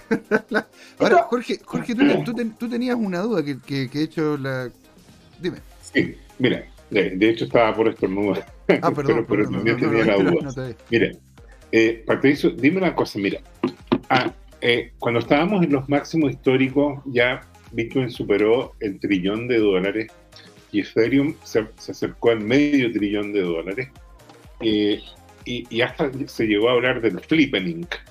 Y, y en ese escenario entrevistamos a Mariano Silva y Mariano decía, mira, efectivamente Ethereum vale mucho porque es una plataforma que tiene mucho encima, ¿ya? Y, y ahí viene el tema de, de que lo que tenía encima eran proyectos de metaverso, los NFT, aparte de los contactos inteligentes que están funcionando con una serie de aplicaciones. Algunas en finanzas, lo hemos visto en, en arbitraje de valores, en, en transacciones, en, en, certificado de garantía, en, en una serie de cosas. Y, y naturalmente que con este invierno cripto muchas de esas industrias se están desinflando. No digo que en el futuro no vayan a tener relevancia, yo creo que el tema del metaverso va a crear una industria. He visto algunos analistas que dicen que podría llegar a ser de 15 trillones de dólares, o sea, algo que, que supera en valor económico a la industria de la alimentación mundial, que no deja de ser. Y, y el tema de fondo es que hoy día, eh, si tú ves capitalización de mercado de Ethereum, está en 130 mil millones de dólares, que es más o menos la mitad de lo que produce todo Chile en un año. Y aquí viene la, la- la pregunta después en detalle. Obvio que se ha ido desinflando esa plataforma porque se han ido cayendo una serie de proyectos de Exacto. industria. Eh, bueno, se- ya, ya mencionamos en, en este tema, ¿no es cierto?, en el cuadro, se, se- se cayó 3AC y, y así sucesivamente, se cayó Luna, naturalmente, que destruyó eh, eh, valor por todo el tema. Entonces la pregunta es de lo que hay hoy día, ¿qué le está dando el valor? ¿Qué ves tú? Y, y- y- y- cuál, cuál es, eh, por- porque ya viste al comienzo del programa, supongo, te contamos, Michael Berry, el famoso conocido por Short, ¿no es cierto? Dice, ¿sabes qué? Le queda un 50% de las cripto por caer. No sé si eso incluye a Ethereum, pero va, va a caer un poco la industria. Entonces la pregunta es, ¿qué va quedando de valor sobre Ethereum co- co- como para justificar que, que valga 30 mil millones de dólares? Bueno, lo que, lo que va quedando, queda por un lado la, el DeFi, por lo menos los proyectos, lo- los pilares fundacionales del DeFi han seguido funcionando. Compound. Algunos, ¿Ah? algunos, porque los Ponzi se desplomaron. ¿Perdón? Lo- Los DeFi Ponzi se desplomaron. Bueno, claro. Que eso es lo que pasa. lo que pasa es que, a ver, aquí vuelve siempre un tema que por mucho que uno lo diga, el ser humano es ambicioso y siempre cae. Por algo el Pepito Pagador sigue siendo negocio. Ya, bueno, ya tú, ya tú sabes, porque como dice el dicho, ¿no es cierto? Cada día nace un tonto, o cada día amanece un tonto.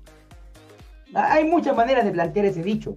Entonces, claro, los proyectos DeFi, por ejemplo, por, por ponerlo en ese, en ese ámbito, el de Luna, que te ofrecía un 20% de rentabilidad sobre el dólar, Claro. o sea. ¿Qué te puedo decir? O sea, eso, sostener eso libre de riesgo es absolutamente imposible, no tiene ningún sentido. Pero bueno, ahí la gente cae una y otra vez. Entonces, claro, de los DeFi, lo- lo- los DeFi clásicos, digamos que eran por muchos mirados en menos, como no, estos son los boomers del DeFi, van a morir, como decía este personaje, este, ¿cómo se llama? El de Luna, el Doc One, Dog One. por mi mano, el Die will die by my hand. y- The die will die grande, by my hand. Sí, pues me acuerdo de esa cuestión. De hecho, lo colocó en. Twitter este weón. Claro, justamente. Pero los proyectos de fundación, por ejemplo, el DAI, sí ha, ha mantenido el PEC, digamos, y ha seguido operando. El TUSD lo mismo. sigue operan- operando. Los Flash Loans siguen funcionando. AAVE. Todos esos proyectos que son como de base, que fueron un poco eclipsados porque, por estas promesas de rentabilidad que eran absolutamente absurdas. También por, que fueron eclipsados en su momento por los NFT. Que, que también ahí yo veo que hubo un- una fiebre un poquito absurda de pensar que cualquier mono que uno le ponga porque es un NFT, eh, resulta que va a valer no sé cuánta plata. Tenemos el, el tipo que se compró el tweet de Jack Dorsey en 3 millones de dólares y que trató de venderlo en 50 y le ofrecieron creo que Lucas, una cuestión así. como güey. dos, tres lucas, weón. Le dije, Sí, bueno, pero, pero a mí que me interesa el primer tweet de Jack Dorsey, weón, si ya ni siquiera está en la compañía, va a ser del tío Elo. Claro, entonces, esto, esto, del, esto de las cripto, esto de, claro, es de avanzar 10 pasos, pero retroceder 9. Ahora, hay cosas que van quedando, que le van dando, que le van dando el valor, por ejemplo, como digo, el tema este de- del DeFi, eso va quedando. El tema de las DAO, de la gobernanza, que hay, hay, hay- hay temas interesantes. Y lamentablemente lo que yo siempre digo es que cuando, cuando uno está en- en el fondo en lo que, lo, que yo, lo que yo llamo el drama de la mujer bonita e inteligente. ¿Ya? Tú la Ya, ves, todo preso. ¿Sabes por qué? Porque en el fondo, para una mujer que sea muy linda y que sea inteligente, es difícil que alguien se dé cuenta de la inteligencia. Porque lo primero que te salta a la vista, oye, qué, qué- qué manera de ser linda. En el caso de la cripto, cuando tienes proyectos que tienen una rentabilidad muy alta, las cosas que hay atrás que tienen sustancia pasan bien desapercibidas. Por ejemplo, yo pienso que el proyecto Cleros de arbitraje descentralizado, yo lo encuentro una tremenda iniciativa. Totalmente. Tremenda. Es muy interesante la- ese, ese Pero ¿quién está hablando de clero cuando te puedes comprar un mono y venderlo y sacarle un mil por ciento de rentabilidad en una semana? Nadie, obvio. Es que eso es lo que ocurre, pues, Pato. A ver, la gran mayoría de los proyectos que realmente le están entregando un valor potente a lo que es la red, ¿no es cierto? Terminan siendo. terminan quedando en un lado oscuro. O sea, ponte tú, hay gente que, que llegó. No, yo me compré tres o cuatro monos y la cuestión y esto que el otro. Ya, pero, pero ponte tú, ¿tú sabés que existe un proyecto que se llama DAI? De moneda estable. No, no tenía idea. ¿Tú sabés que existe un proyecto que se llama Compound? ¿Tú sabés que existe un proyecto, bueno, no sé, pues, dentro de la red de. el- el- una serie de otros proyectos dentro de la red de Ethereum, miles. Y, y todo eso realmente pueden entregar un valor cierto, ¿cachai? Ahora, ¿qué es lo que, qué es lo que nosotros tendríamos que saber del Ethereum 2.0? Ponte tú en relación a lo que está pasando ahora. Porque si, cuando ve- veamos este cambio, ¿qué tanto vamos a sentir nosotros ese cambio? A ¿Qué ver, va a pasar con los mineros? ¿Qué va- qué ca- qué- qué lo- ¿Cómo nos va a impactar a nosotros, los que tenemos Ethereum y ocupamos la red? pues, bueno, los mineros, primero que nada, se tendrían que ir con los equipos para la casa. Porque una vez Hacer complete el mes- Para dar, la- para dar el, para dar el, en, el, en el, en el, en el Tampempe. Exactamente, en el fondo, digamos, una vez que se complete el merge, eh, el proceso de, de- de validación ya va, no, no va a necesitar el, lo- lo- el proceso de minería, digamos, con el cálculo de hash, sino que va a ser con el proceso de validación que tú dejas que tienen garantía, entonces todo eso va a tener que pagar, O sea, las tarjetas de, las tarjetas de video van a van a bajar. bajar de precio. Están bajando, ¿eh? Ya Están están bajando. bajando ya. Sí, de hecho, ya por lo menos hay stock en algunos lugares. Antes no había stock, ¿te acordás? Que... No, pues justamente. Madre de Dios. Bueno, ya. ¿Y, y qué otro? Ese ese es un impacto. Otro impacto esperable, aunque no inmediatamente, sino que en un poco más largo plazo, cuando empiecen a aparecer las cadenas, las sharding, digamos, las cadenas, las 64 cadenas que van a operar junto con la Beacon Chain de Ethereum, debiésemos esperar una baja de precio en las comisiones, porque Mm. ahí la capacidad de la red va a aumentar. Entonces, podría esperarse que, por ejemplo, hacer el minting de un NFT, crearte una DAO y votar en una DAO, todo eso, manejarlo eso, a- hacer la prueba de humanidades, Santiago City, de estos proyectos de este tipo, debiese bajar de, debiese bajar de precio, eh, no sé si ostensiblemente, pero debiese bajar, debiese esperar que baje. Ahora, ojo con algo, ¿ah? Eh, hay un drama aquí, hay un dilema que es que mientras tú aumentas la capacidad, eh, va a pasar lo que pasa con el fondo con la autopista. Tú haces una autopista con dos pistas y se llena. Le pones tres pistas y hay taco. Le pones diez pistas y igual hay taco porque va aumentando la capacidad y más gente la va usando. Entonces, si bien es cierto, es esperable que haya un aumento de capacidad y una baja de precio, tampoco esto va a ser una solución definitiva. O sea, eventualmente, si empieza a verse que se puede usar la red de Ethereum para más cosas, se va a usar para más cosas y eventualmente se va a saturar. Esperemos que no llegue a los precios que tiene ahora, lo que tuvo ahora, digamos, pero, pero sí, digamos, eh, la baja no va a ser permanente. No, no es esperable Oye. que sea permanente. Y dime una cosa, eh, hoy en día eh, el sistema Ethereum tiene, ¿qué, qué pasa si migra de, de Proof of Work a Proof of Stake? Ah, ¿Hay, hay alguna especie de, de, de- de repositorio de transacciones que no hayan sido procesadas hoy día y que el día de mañana pudieran emerger y saturar la red? Es difícil, lo que pasa, el, Ethereum maneja un mempool, un transaction pool, que es parecido al concepto del mempool del Bitcoin, donde están las transacciones pendientes de validación. Pero de cualquier manera, eh, el mempool, cada, cada, nodo, digamos, maneja su mempool y las transacciones que llevan más de 24 horas en espera, no me acuerdo son 24 48, pasan automáticamente a ser descartadas. En el fondo, no es que tú tengas una cola infinita de transacciones, porque si no, digamos, ya la red habría colapsado. ¿no? Tú tienes un límite lo que está en espera, digamos, y el resto, eh, que ya pasó mucho tiempo, se votan. Ya, ok, entiendo. Ahora, ponte, ¿qué nos va a pasar a los que tenemos Ether? ¿Qué tenemos que hacer los que tenemos Ether? Hodl. No, te digo, a ver, te digo, a ver, ¿qué nos pasa a los que tenemos Ether? ¿Vamos a tener que ir a cambiarlo por Ethereum 2.0? No. Nos vamos a tener, nos quedamos con el Ether y, ¿qué hacemos? ¿Le, hacemos un altar? Vamos a que, va a que, a ver, digamos, el, el Ether va, va, a tener, va a seguir operando exactamente igual. Eh, más allá que, ah, no sé si el que usa MetaMask, por ejemplo, no tengo claro si el, el paso de Infura va a ser totalmente transparente a lo mejor va a haber que cambiar algún y alguna configuración o algo de ese tipo. Es posible actualizar la billetera, cosas así. Pero digamos, la propiedad de tu Ether no va a cambiar. Digamos, tu billetera no va a cambiar, va a seguir operando igual, el Ether se va a seguir transfiriendo igual. Lo que sí va a tener, bueno, que ya lo tienes hoy día inclusive, que a través de la Bitcoin Chain es la opción de, en lugar de tener tu Ether guardado o hacer solamente hodl, o por ejemplo, eh, ¿cómo se llama esto? Eh, meterlo en un proyecto DeFi, tú vas a poder usarlo para hacer staking, ¿ya? Con ciertos mínimos, sí, eh, para poder participar en el proceso de validación. Eh, desde una cierta no me acuerdo exactamente cuánto va a ser, pues se va a armar una especie de pools en los cuales tú puedes delegar tu Ether para un, nodo validador que sea parte de la red y con eso te debiese pagar un, retorno que, bueno, depende de cuánta gente esté validando, cuántas sean las transacciones, estiman que debiese darte una rentabilidad entre el 5 y el 6% anual. Ya. Y, a tener ahí una mi ether, de inversión. Mi Ether cuando pase a Ethereum 2.0 automáticamente se va a volver Ethereum 2.0. Sí, sí, así es. Tal cual. yo no tengo que hacer nada. O sea, si yo tengo, no tengo, desde el punto de vista del Ether, no probablemente tu wallet va a necesitar una actualización o algo así, pero... Ah, bueno, pero ponte tú, si yo, porque muchas de las personas que yo conozco tienen Ether, pero no lo ocupan, ¿me entendés? Porque no están, ponte tú, lo, lo, vieron como un activo para poder comprar y vender. Entonces, yo si tengo estos Ether, ponte tú en un exchange. El exchange tiene que, tiene que actualizar las wallets nomás, pues yo tengo mi platita ahí. Exacto. yo, yo simplemente tengo que revisar las wallets que tengo yo en mi posición, ponte tú la, la meta más y esas cuestiones. ¿Qué, es lo que tendría yo que hacer?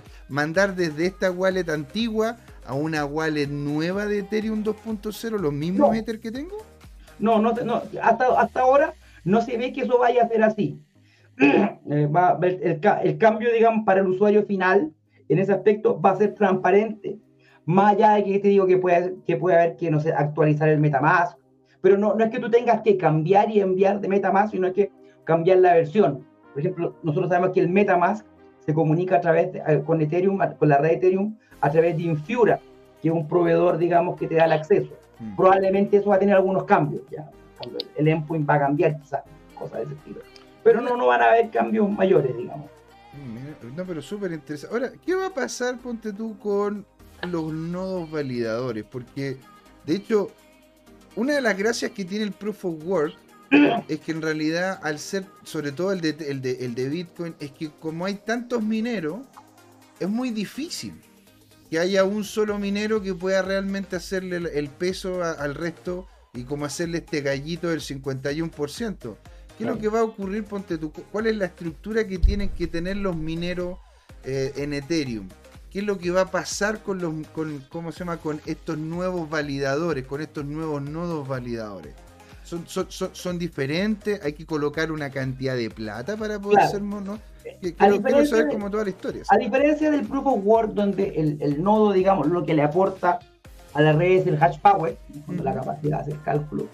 Aquí el, los nodos se coordinan. Eh, hay un proceso, digamos, en que los nodos van validando, van recibiendo las transacciones las van validando y van votando para agregar transacciones válidas, ¿ya?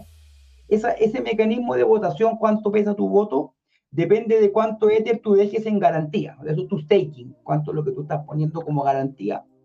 Eh, de que tú te vas a aportar bien, en el sentido de que tú vas a decir, esta transacción va en este nodo, en este bloque, perdón, y después no te arrepientas, que tú digas, esta transacción no, no iba aquí, iba después y le quieras cambiar el orden. Entonces, eso, el, el, staking es para, es para ese compromiso, digamos, que tú te comprometes con esa versión de la cadena.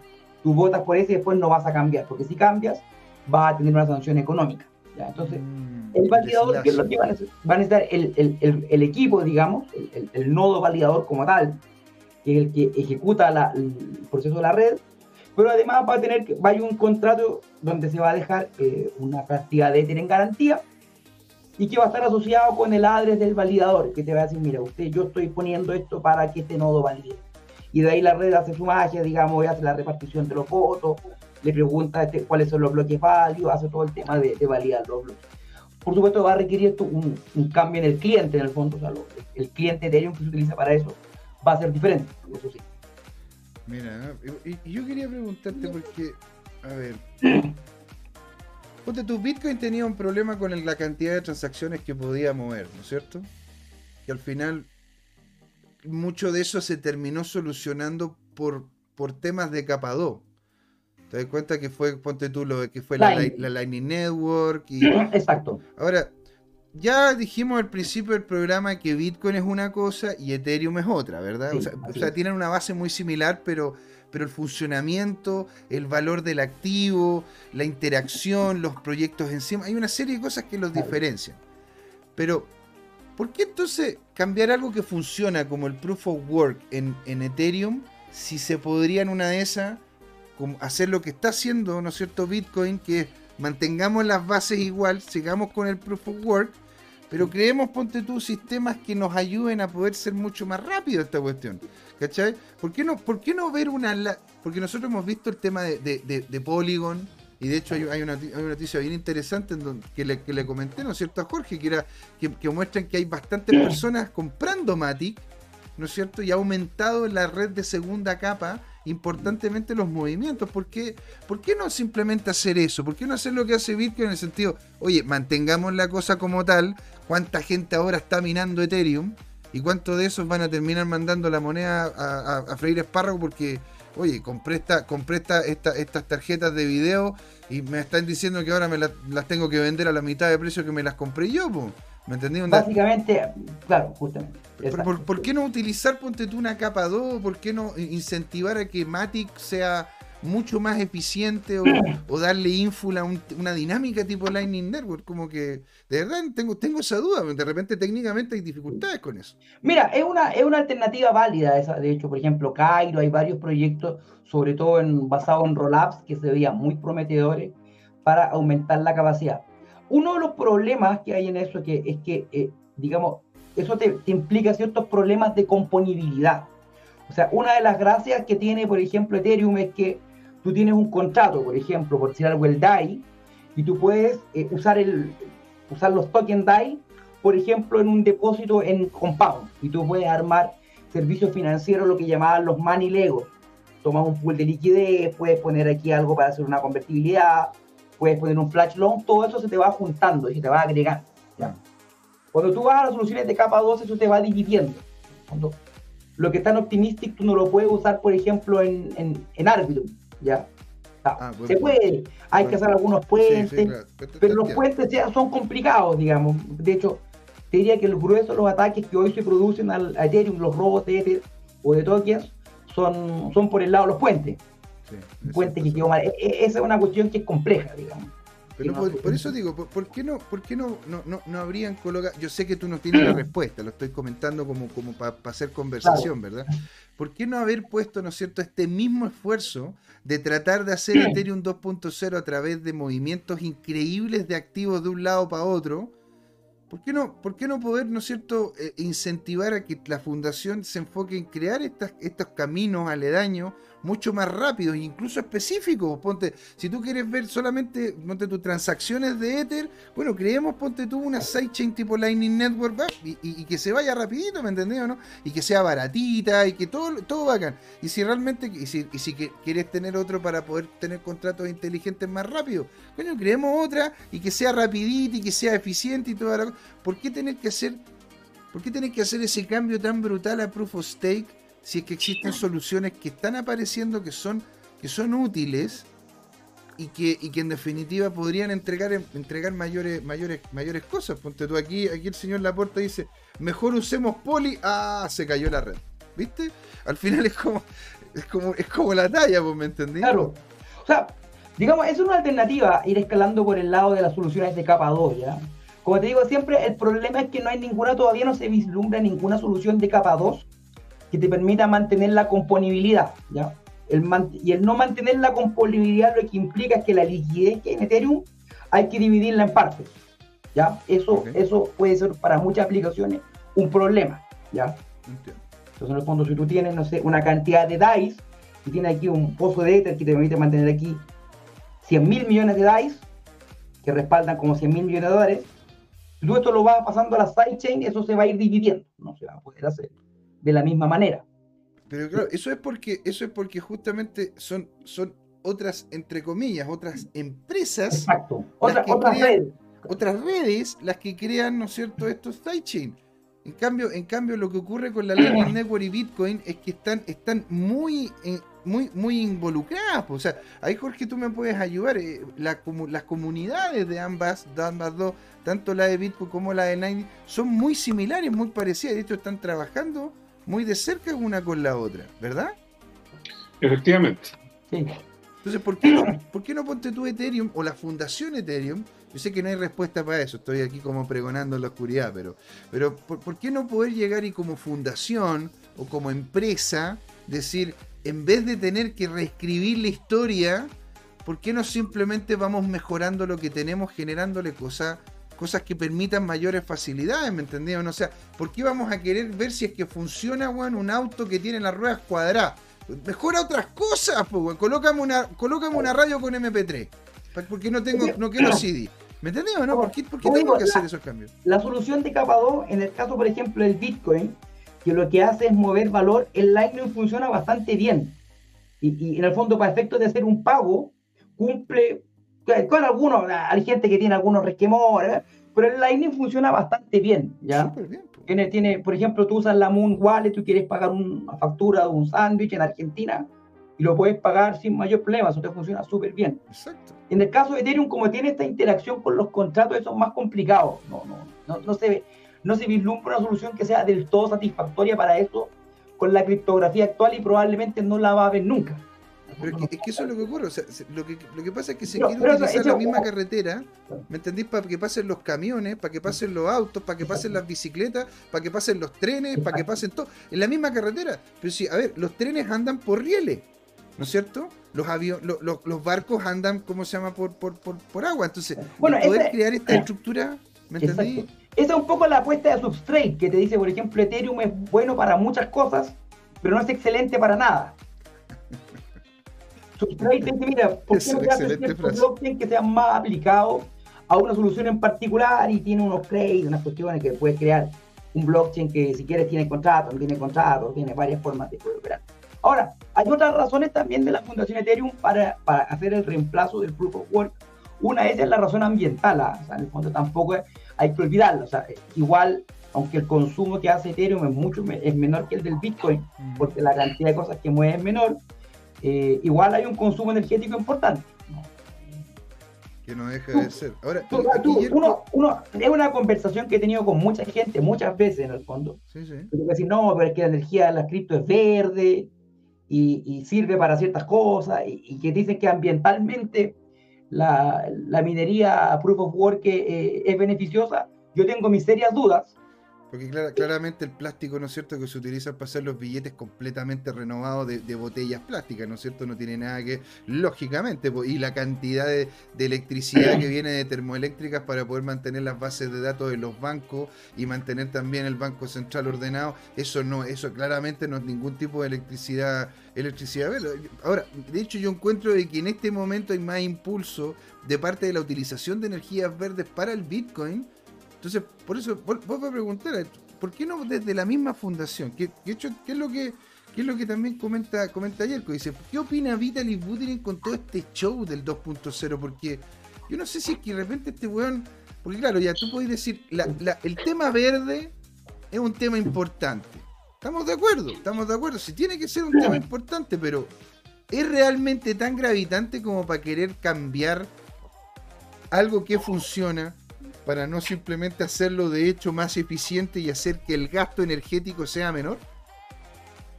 Lo que pasa es que por el lado del Proof of Work, difícil ver que el gasto energético sea menor. ¿ah? en el fondo, puede escalar por capa 2 y decir que por cada transacción eh, puede ser, digamos, pero, pero en la medida que hay una relación directa ahí entre el, bastante directa, digamos, entre el consumo de energía y la tasa de uso y el valor que hay en el fondo. eso es lo que lo hace seguro. Entonces, ahí yo, a mí me quedan mis serias dudas que por ese lado haya demasiado para avanzar. Ahora, es un tema que es discutible, ¿ah? o sea, en el fondo es cierto que es discutible. Probablemente, probablemente pasar de prueba de trabajo a prueba de stake termine demostrándose una mala idea. Es posible, en el fondo. Que venga, como te digo, un Elon Musk que se compre un 25% de Ethereum. Puede pasar, digamos. Eso es lo que pasa. O sea, una de las cosas, una de las cosas hasta ahora buenas de Ethereum, a diferencia de otros proyectos que han querido ser como Ethereum, claro, ¿verdad? Es que los que han querido ser como Ethereum tienden a ser mucho más corporativistas, ¿verdad? que lo que es Ethereum. Ahora, yo no estoy diciendo que Ethereum no tenga vinculación con las corporaciones. Obvio. Hemos escuchado del tema de JP Morgan, hemos escuchado, ¿no es cierto? No sé, pues de que MetaMask le cerraron, le cerró, ¿cómo se llama? Cuentas en Rusia y, por equivocación en Venezuela, ¿me entendió no? Entonces, a ver, no es que, no es que digamos de que es el paladín de la, de la descentralización, pero en comparación a los que quieren copiarle Ethereum, la gracia que tenía Ethereum era justamente de que era más descentralizado que esos otros, pues, ¿Me entendés? Entonces, yo, yo, yo como se llama, la, pregunta es, ¿por qué, ¿por qué cómo se llama? En una de esas es lo que, pero en una de esas será lo que están buscando, de que Ethereum se vuelva corporate. Yo no creo, yo creo que si pasa eso, Ethereum va a perder parte de su esencia, su valor en el fondo. O sea, yo vendo todo a la mierda, o sea, ¿cómo, cómo, cómo se llama la cuestión? Yo, tenía la idea clara sobre lo que era el activo. A mí me vendieron una cuestión y ahora me vienen a decir que otra cosa es diferente. Exacto. ¿Me entendés? No, es un paso que es un paso que es arriesgado y por eso yo creo, yo, veo, yo no veo que el merch vaya a ser en el 2022. Yo creo que va a pasar, si pasa al 2023, no me extrañaría. Y si pasa al 2024, tampoco me extrañaría. y si no lo vemos nunca, no me extrañaría nunca. No, no, no, no lo. Digamos, el tema de resguardar esa cantidad de valor en una cadena proof of stake es complicado. Si no, no, no, no, no, no tiene, tiene, tiene su riesgo. Ahora, como digo, todo tiene sus riesgos, ¿ah? Pero eh, no, solo, no, también, no también con el proof of stake, y, y corrígeme, corrígeme, ustedes saben mucho más ámbito técnico que yo, así, pero corre no, no que haya Proof of Stake crea lo que es el concepto del honeypot, de algún lugar donde, donde, porque es como el banco, vos me entendí, onda, el banco tiene que, tiene que, tiene que, ¿cómo se llama? Tirar para afuera a todos los hackers de forma consistente, pero solamente tiene que entrar uno. Exacto, exacto. No, y además tiene, tiene un, el riesgo que tienes es que si, por ejemplo, el valor en Ether, pongamos que sean mil millones de dólares, estoy inventando la cifra. Si tú tienes en tokens un valor mayor, puede ser que te sea más barato en el fondo comprarte el banco y quedarte con la plata. O sea, en el fondo, como que tenga una caja fuerte que valga más que la casa que lo tiene. Se te puede dar esa, se te puede, esa, paradoja en el fondo. Sí, pues, mira. Eh, eh, es un riesgo, sí, es un riesgo. Ahora, ojo, ojo en todo caso. Nada en esta vida no tiene riesgo. Por ejemplo, por ejemplo, por ejemplo, ¿qué pasa si las Naciones Unidas decide, vamos a tomar una, una, una, iniciativa contra el calentamiento global y sacaba la minería, pues está prohibida todo el mundo. Puede pasar. No, no digo que yo lo vislumbre que sea, pero es un escenario que no es descartable del todo. Exacto. Podría, podría llegar a ocurrir, ¿eh? ¿Qué, pasa si Greta Thunberg dice, oiga, ¿saben qué? No compren Bitcoin. Todos los si, lo dice, si lo dice Greta, si lo dice Greta, voy y compro el doble. No sé, son riesgos. Como digo, no, no. También el tema, yo la verdad, el tema de los computadores cuánticos es un tema que yo me declaro ignorante. Yo no sé si son amenazas, no son amenazas, son bluff, no, no, no, no estoy en condiciones de evaluarlo. Pero, evidentemente si los chinos, por ejemplo, desarrollan un computador cuántico, tienen el proof of work al bolsillo. Mira, yo creo que ese sería un excelente, una excelente, una excelente programa para una vez que te podamos invitar, Pato. ¿ah? Podríamos conversar de aquí, a un, de aquí a unas semanas más cuál sería la implicancia de un computador cuántico a nivel técnico. Eso sería notable. Acá el señor Laporta nos dice, no solo el gasto de luz, porque aunque todos se use, aunque todos usen paneles solares y ERNC, aún así su impacto tiene que ver con las materias raras con las que se fabrican las GPU y las placas. Y aquí Yerko nos dice CryptoTime porque es hora de hablar de la máquina universal de Turing. Mira. Ese, eh, eh, como digo, lamentablemente, claro, uno dice, o sea, pasarte proof stake tiene riesgos. Sí, tiene riesgos, bien claro. El tema este de que la centralización tiene una serie de riesgos. ¿ya? Ahora, quedarse en proof of work también tiene riesgos. Y también yo tengo una, una, pregunta que siempre me da, me da, vuelta en la cabeza, es ¿qué tan beneficiosa o hasta qué punto es importante la descentralización? Absolutamente. Es, es, completamente necesaria. Y, y, y, la sociedad mundial está repleta de ejemplos de, de, lo que pasa cuando te vas a un sistema centralizado. ¿ya? Eh, eh, eso también da para un programa completo, pero yo te quiero hacer una, una última pregunta, vamos llegando al final del, del, programa y que está relacionado con lo que dice eh, Yerko. Patricio, dime una cosa, tú, tú que, que, eres un especialista o, un colega de alto vuelo, dime una cosa de verdad. ¿Cuál, ¿Cuáles son los verdaderos casos de uso que respaldan al Ethereum y, y, y el tener una máquina de Turing universal? ¿Realmente lo necesitamos? ¿Para qué? es una buena pregunta. Yo, yo veo que los casos de uso hoy día, los casos de uso valiosos que yo veo, van algunos por el lado del DeFi y otros van por el lado de todas esas aplicaciones que pasan totalmente desapercibidas porque no generan plata. Tú me dices, por ejemplo, Cleros. Para mí, Cleros es una de las mejores aplicaciones que tiene este la prueba humanidad también es una gran aplicación. Es muy buena, la identidad soberana es una gran aplicación. Deberíamos tener, a, deberíamos tener, ¿cómo se llama? ¿cómo, se llama el de Cleros? Era... A Fede Ast. el Federico Ast. Claro, sí, sí, sí. Perfecto. Ahí es donde yo veo que hay, que, hay valor. Ahora, lamentablemente son los proyectos de los que evidentemente nadie habla. Claro. Si alguien se compró un mono en, en 10 millones de dólares y lo vendió en 20, claro, la gente habla de eso. Yo veo que por ahí está. Ahora, ojo con algo. No digo tampoco que Ethereum sea indispensable. ¿ah? O sea, el mundo existe sin Ethereum y, va a seguir funcionando. Ahora, eso aplica a todo. También existe sin Solana, sin Bitcoin, el mundo funciona igual. La cosa sí va a ser mejor o no. Mira, y para eso yo encuentro que esta es una muy buena forma de ya ir haciendo el cierre, porque nos estamos pasando ya por más de 10 minutos. Así, señores, yo les agradezco mucho por haber estado ahí, ¿no es cierto? Yo quisiese, por favor, don Patricio, unos minutitos, unas últimas palabras para ir haciendo el cierre y dónde lo podemos encontrar en caso de que quiera ser encontrado. Yo soy encontrado en Twitter como arroba maestro congrio. El maestro congrio larga historia eso sí, porque el maestro congrio. Ahí, digamos, yo, yo cuando recibo mensajes, contesto en la medida que me, van preguntando. Claro. Eh, como digo, aquí el, el, paso este del, del, de Ethereum 2 yo no tengo del todo claro que sea buena idea. hay muchos argumentos por los cuales pensar que es mala idea. Como digo, también hay riesgo en quedarse, ¿eh? puede pasar, digamos, no. Lamentablemente nadie tiene la bola de cristal como para, tuviera la bola de cristal, habría vendido toda mi cripto en diciembre. Entonces, bueno.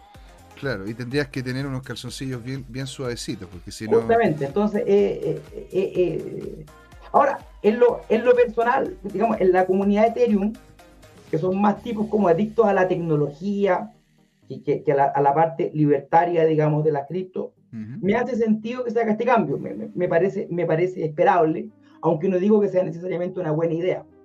Y va a cerrar ahí lo que, lo, que, lo que decía Jorge en el fondo ¿Por qué yo digo el tema de la descentralización? Eh, porque el grueso de la gente todavía que está metida en la criptomoneda no está metida por la descentralización, no está metida por la tecnología, mm. sino que está metida simplemente porque espera comprar algo y después venderlo más caro. Eso yo diría que el 98% de la gente que está en cripto está en eso. Esa gente en realidad maneja su cripto en un exchange, el exchange quiebra, y después dice, me dijeron que la cripto era descentralizada. No tu no tu cripto, amigo, pero la gente eso no, lo va a entender. Y seguramente el grueso del criptomercado eh, no tiene eso, no tiene eso en la cabeza ni, lo está pensando. Así que... No, no, es así, eh, Patricio. Te cuento que hoy día el nivel de Bitcoin en los exchanges es uno de los más bajos de la historia. ¿ya? Eh, cayó desde más de 3 millones de Bitcoin lo exchange hace un año y en este momento estamos bajando de 2.400.000.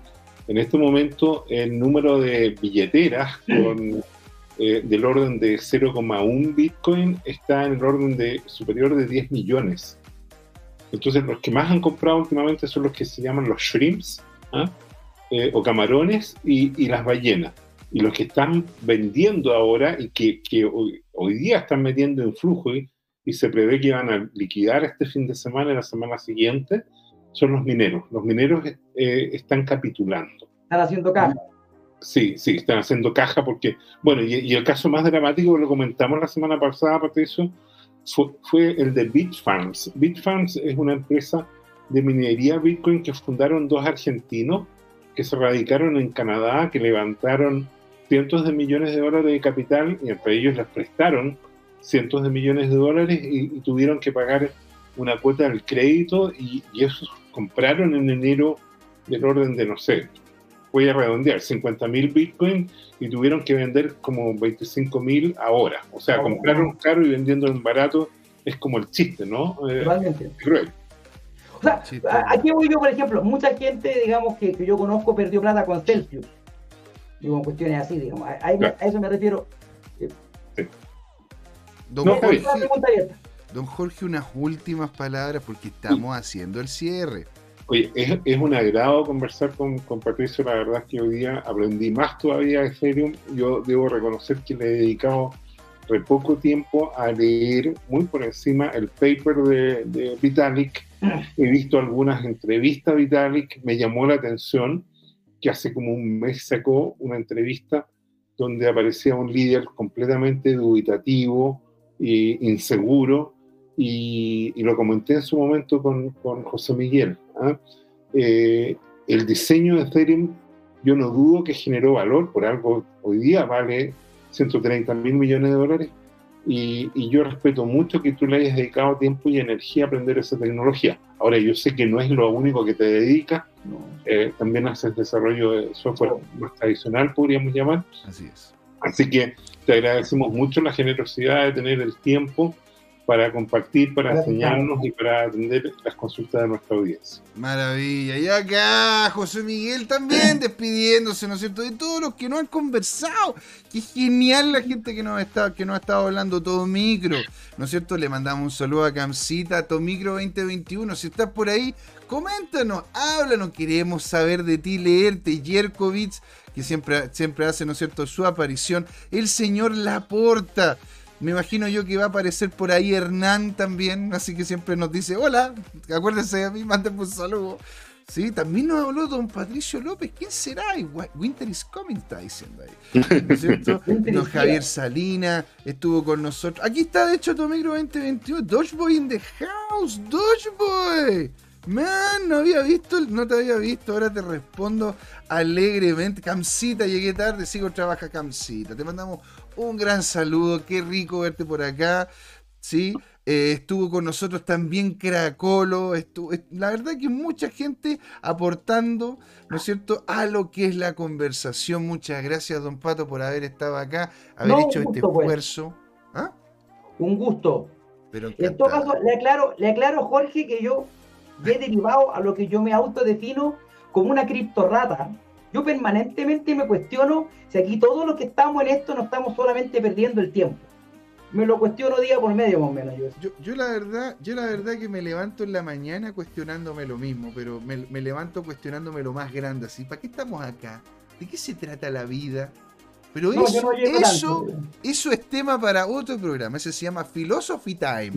este de Crypto Time ha terminado, señores, porque muchas gracias a todos. Esto fue Crypto Time. Jorge, sácale el silencio para poder decir a la gente qué es lo que pasó. Porque esto fue tiempo de cuestionarnos de dónde venimos, para dónde vamos y también para hablar de criptos. Maravilloso, señor. Oye, ojo, ¿ah?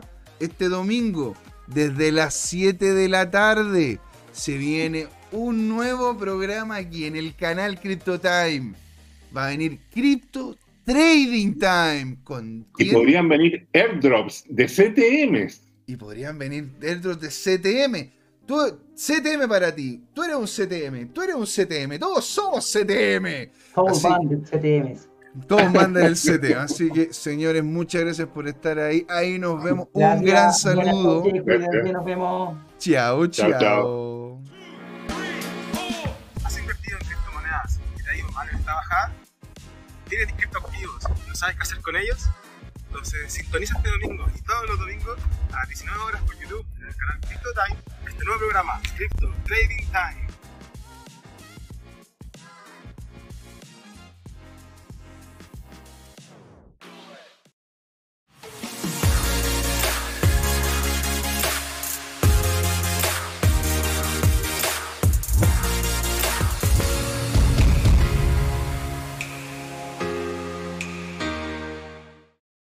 Hola amigas y amigos, antes de irnos les queríamos recordar que esta comunidad CryptoTime la hacemos todos, así que siempre invitados a nuestros canales de difusión en Twitch, Twitter, YouTube, LinkedIn y Facebook. Búsquennos como CryptoTime, con I latina, así, latinos como nosotros. Los esperamos para intercambiar información, hacer nuevos amigos y conexiones en este hermoso mundo del blockchain y las tecnologías descentralizadas. Los invitamos a suscribirse para recibir información sobre nuevos episodios y les mandamos un gran saludo de acá, Jorge Gatica y José Miguel. Nos vemos.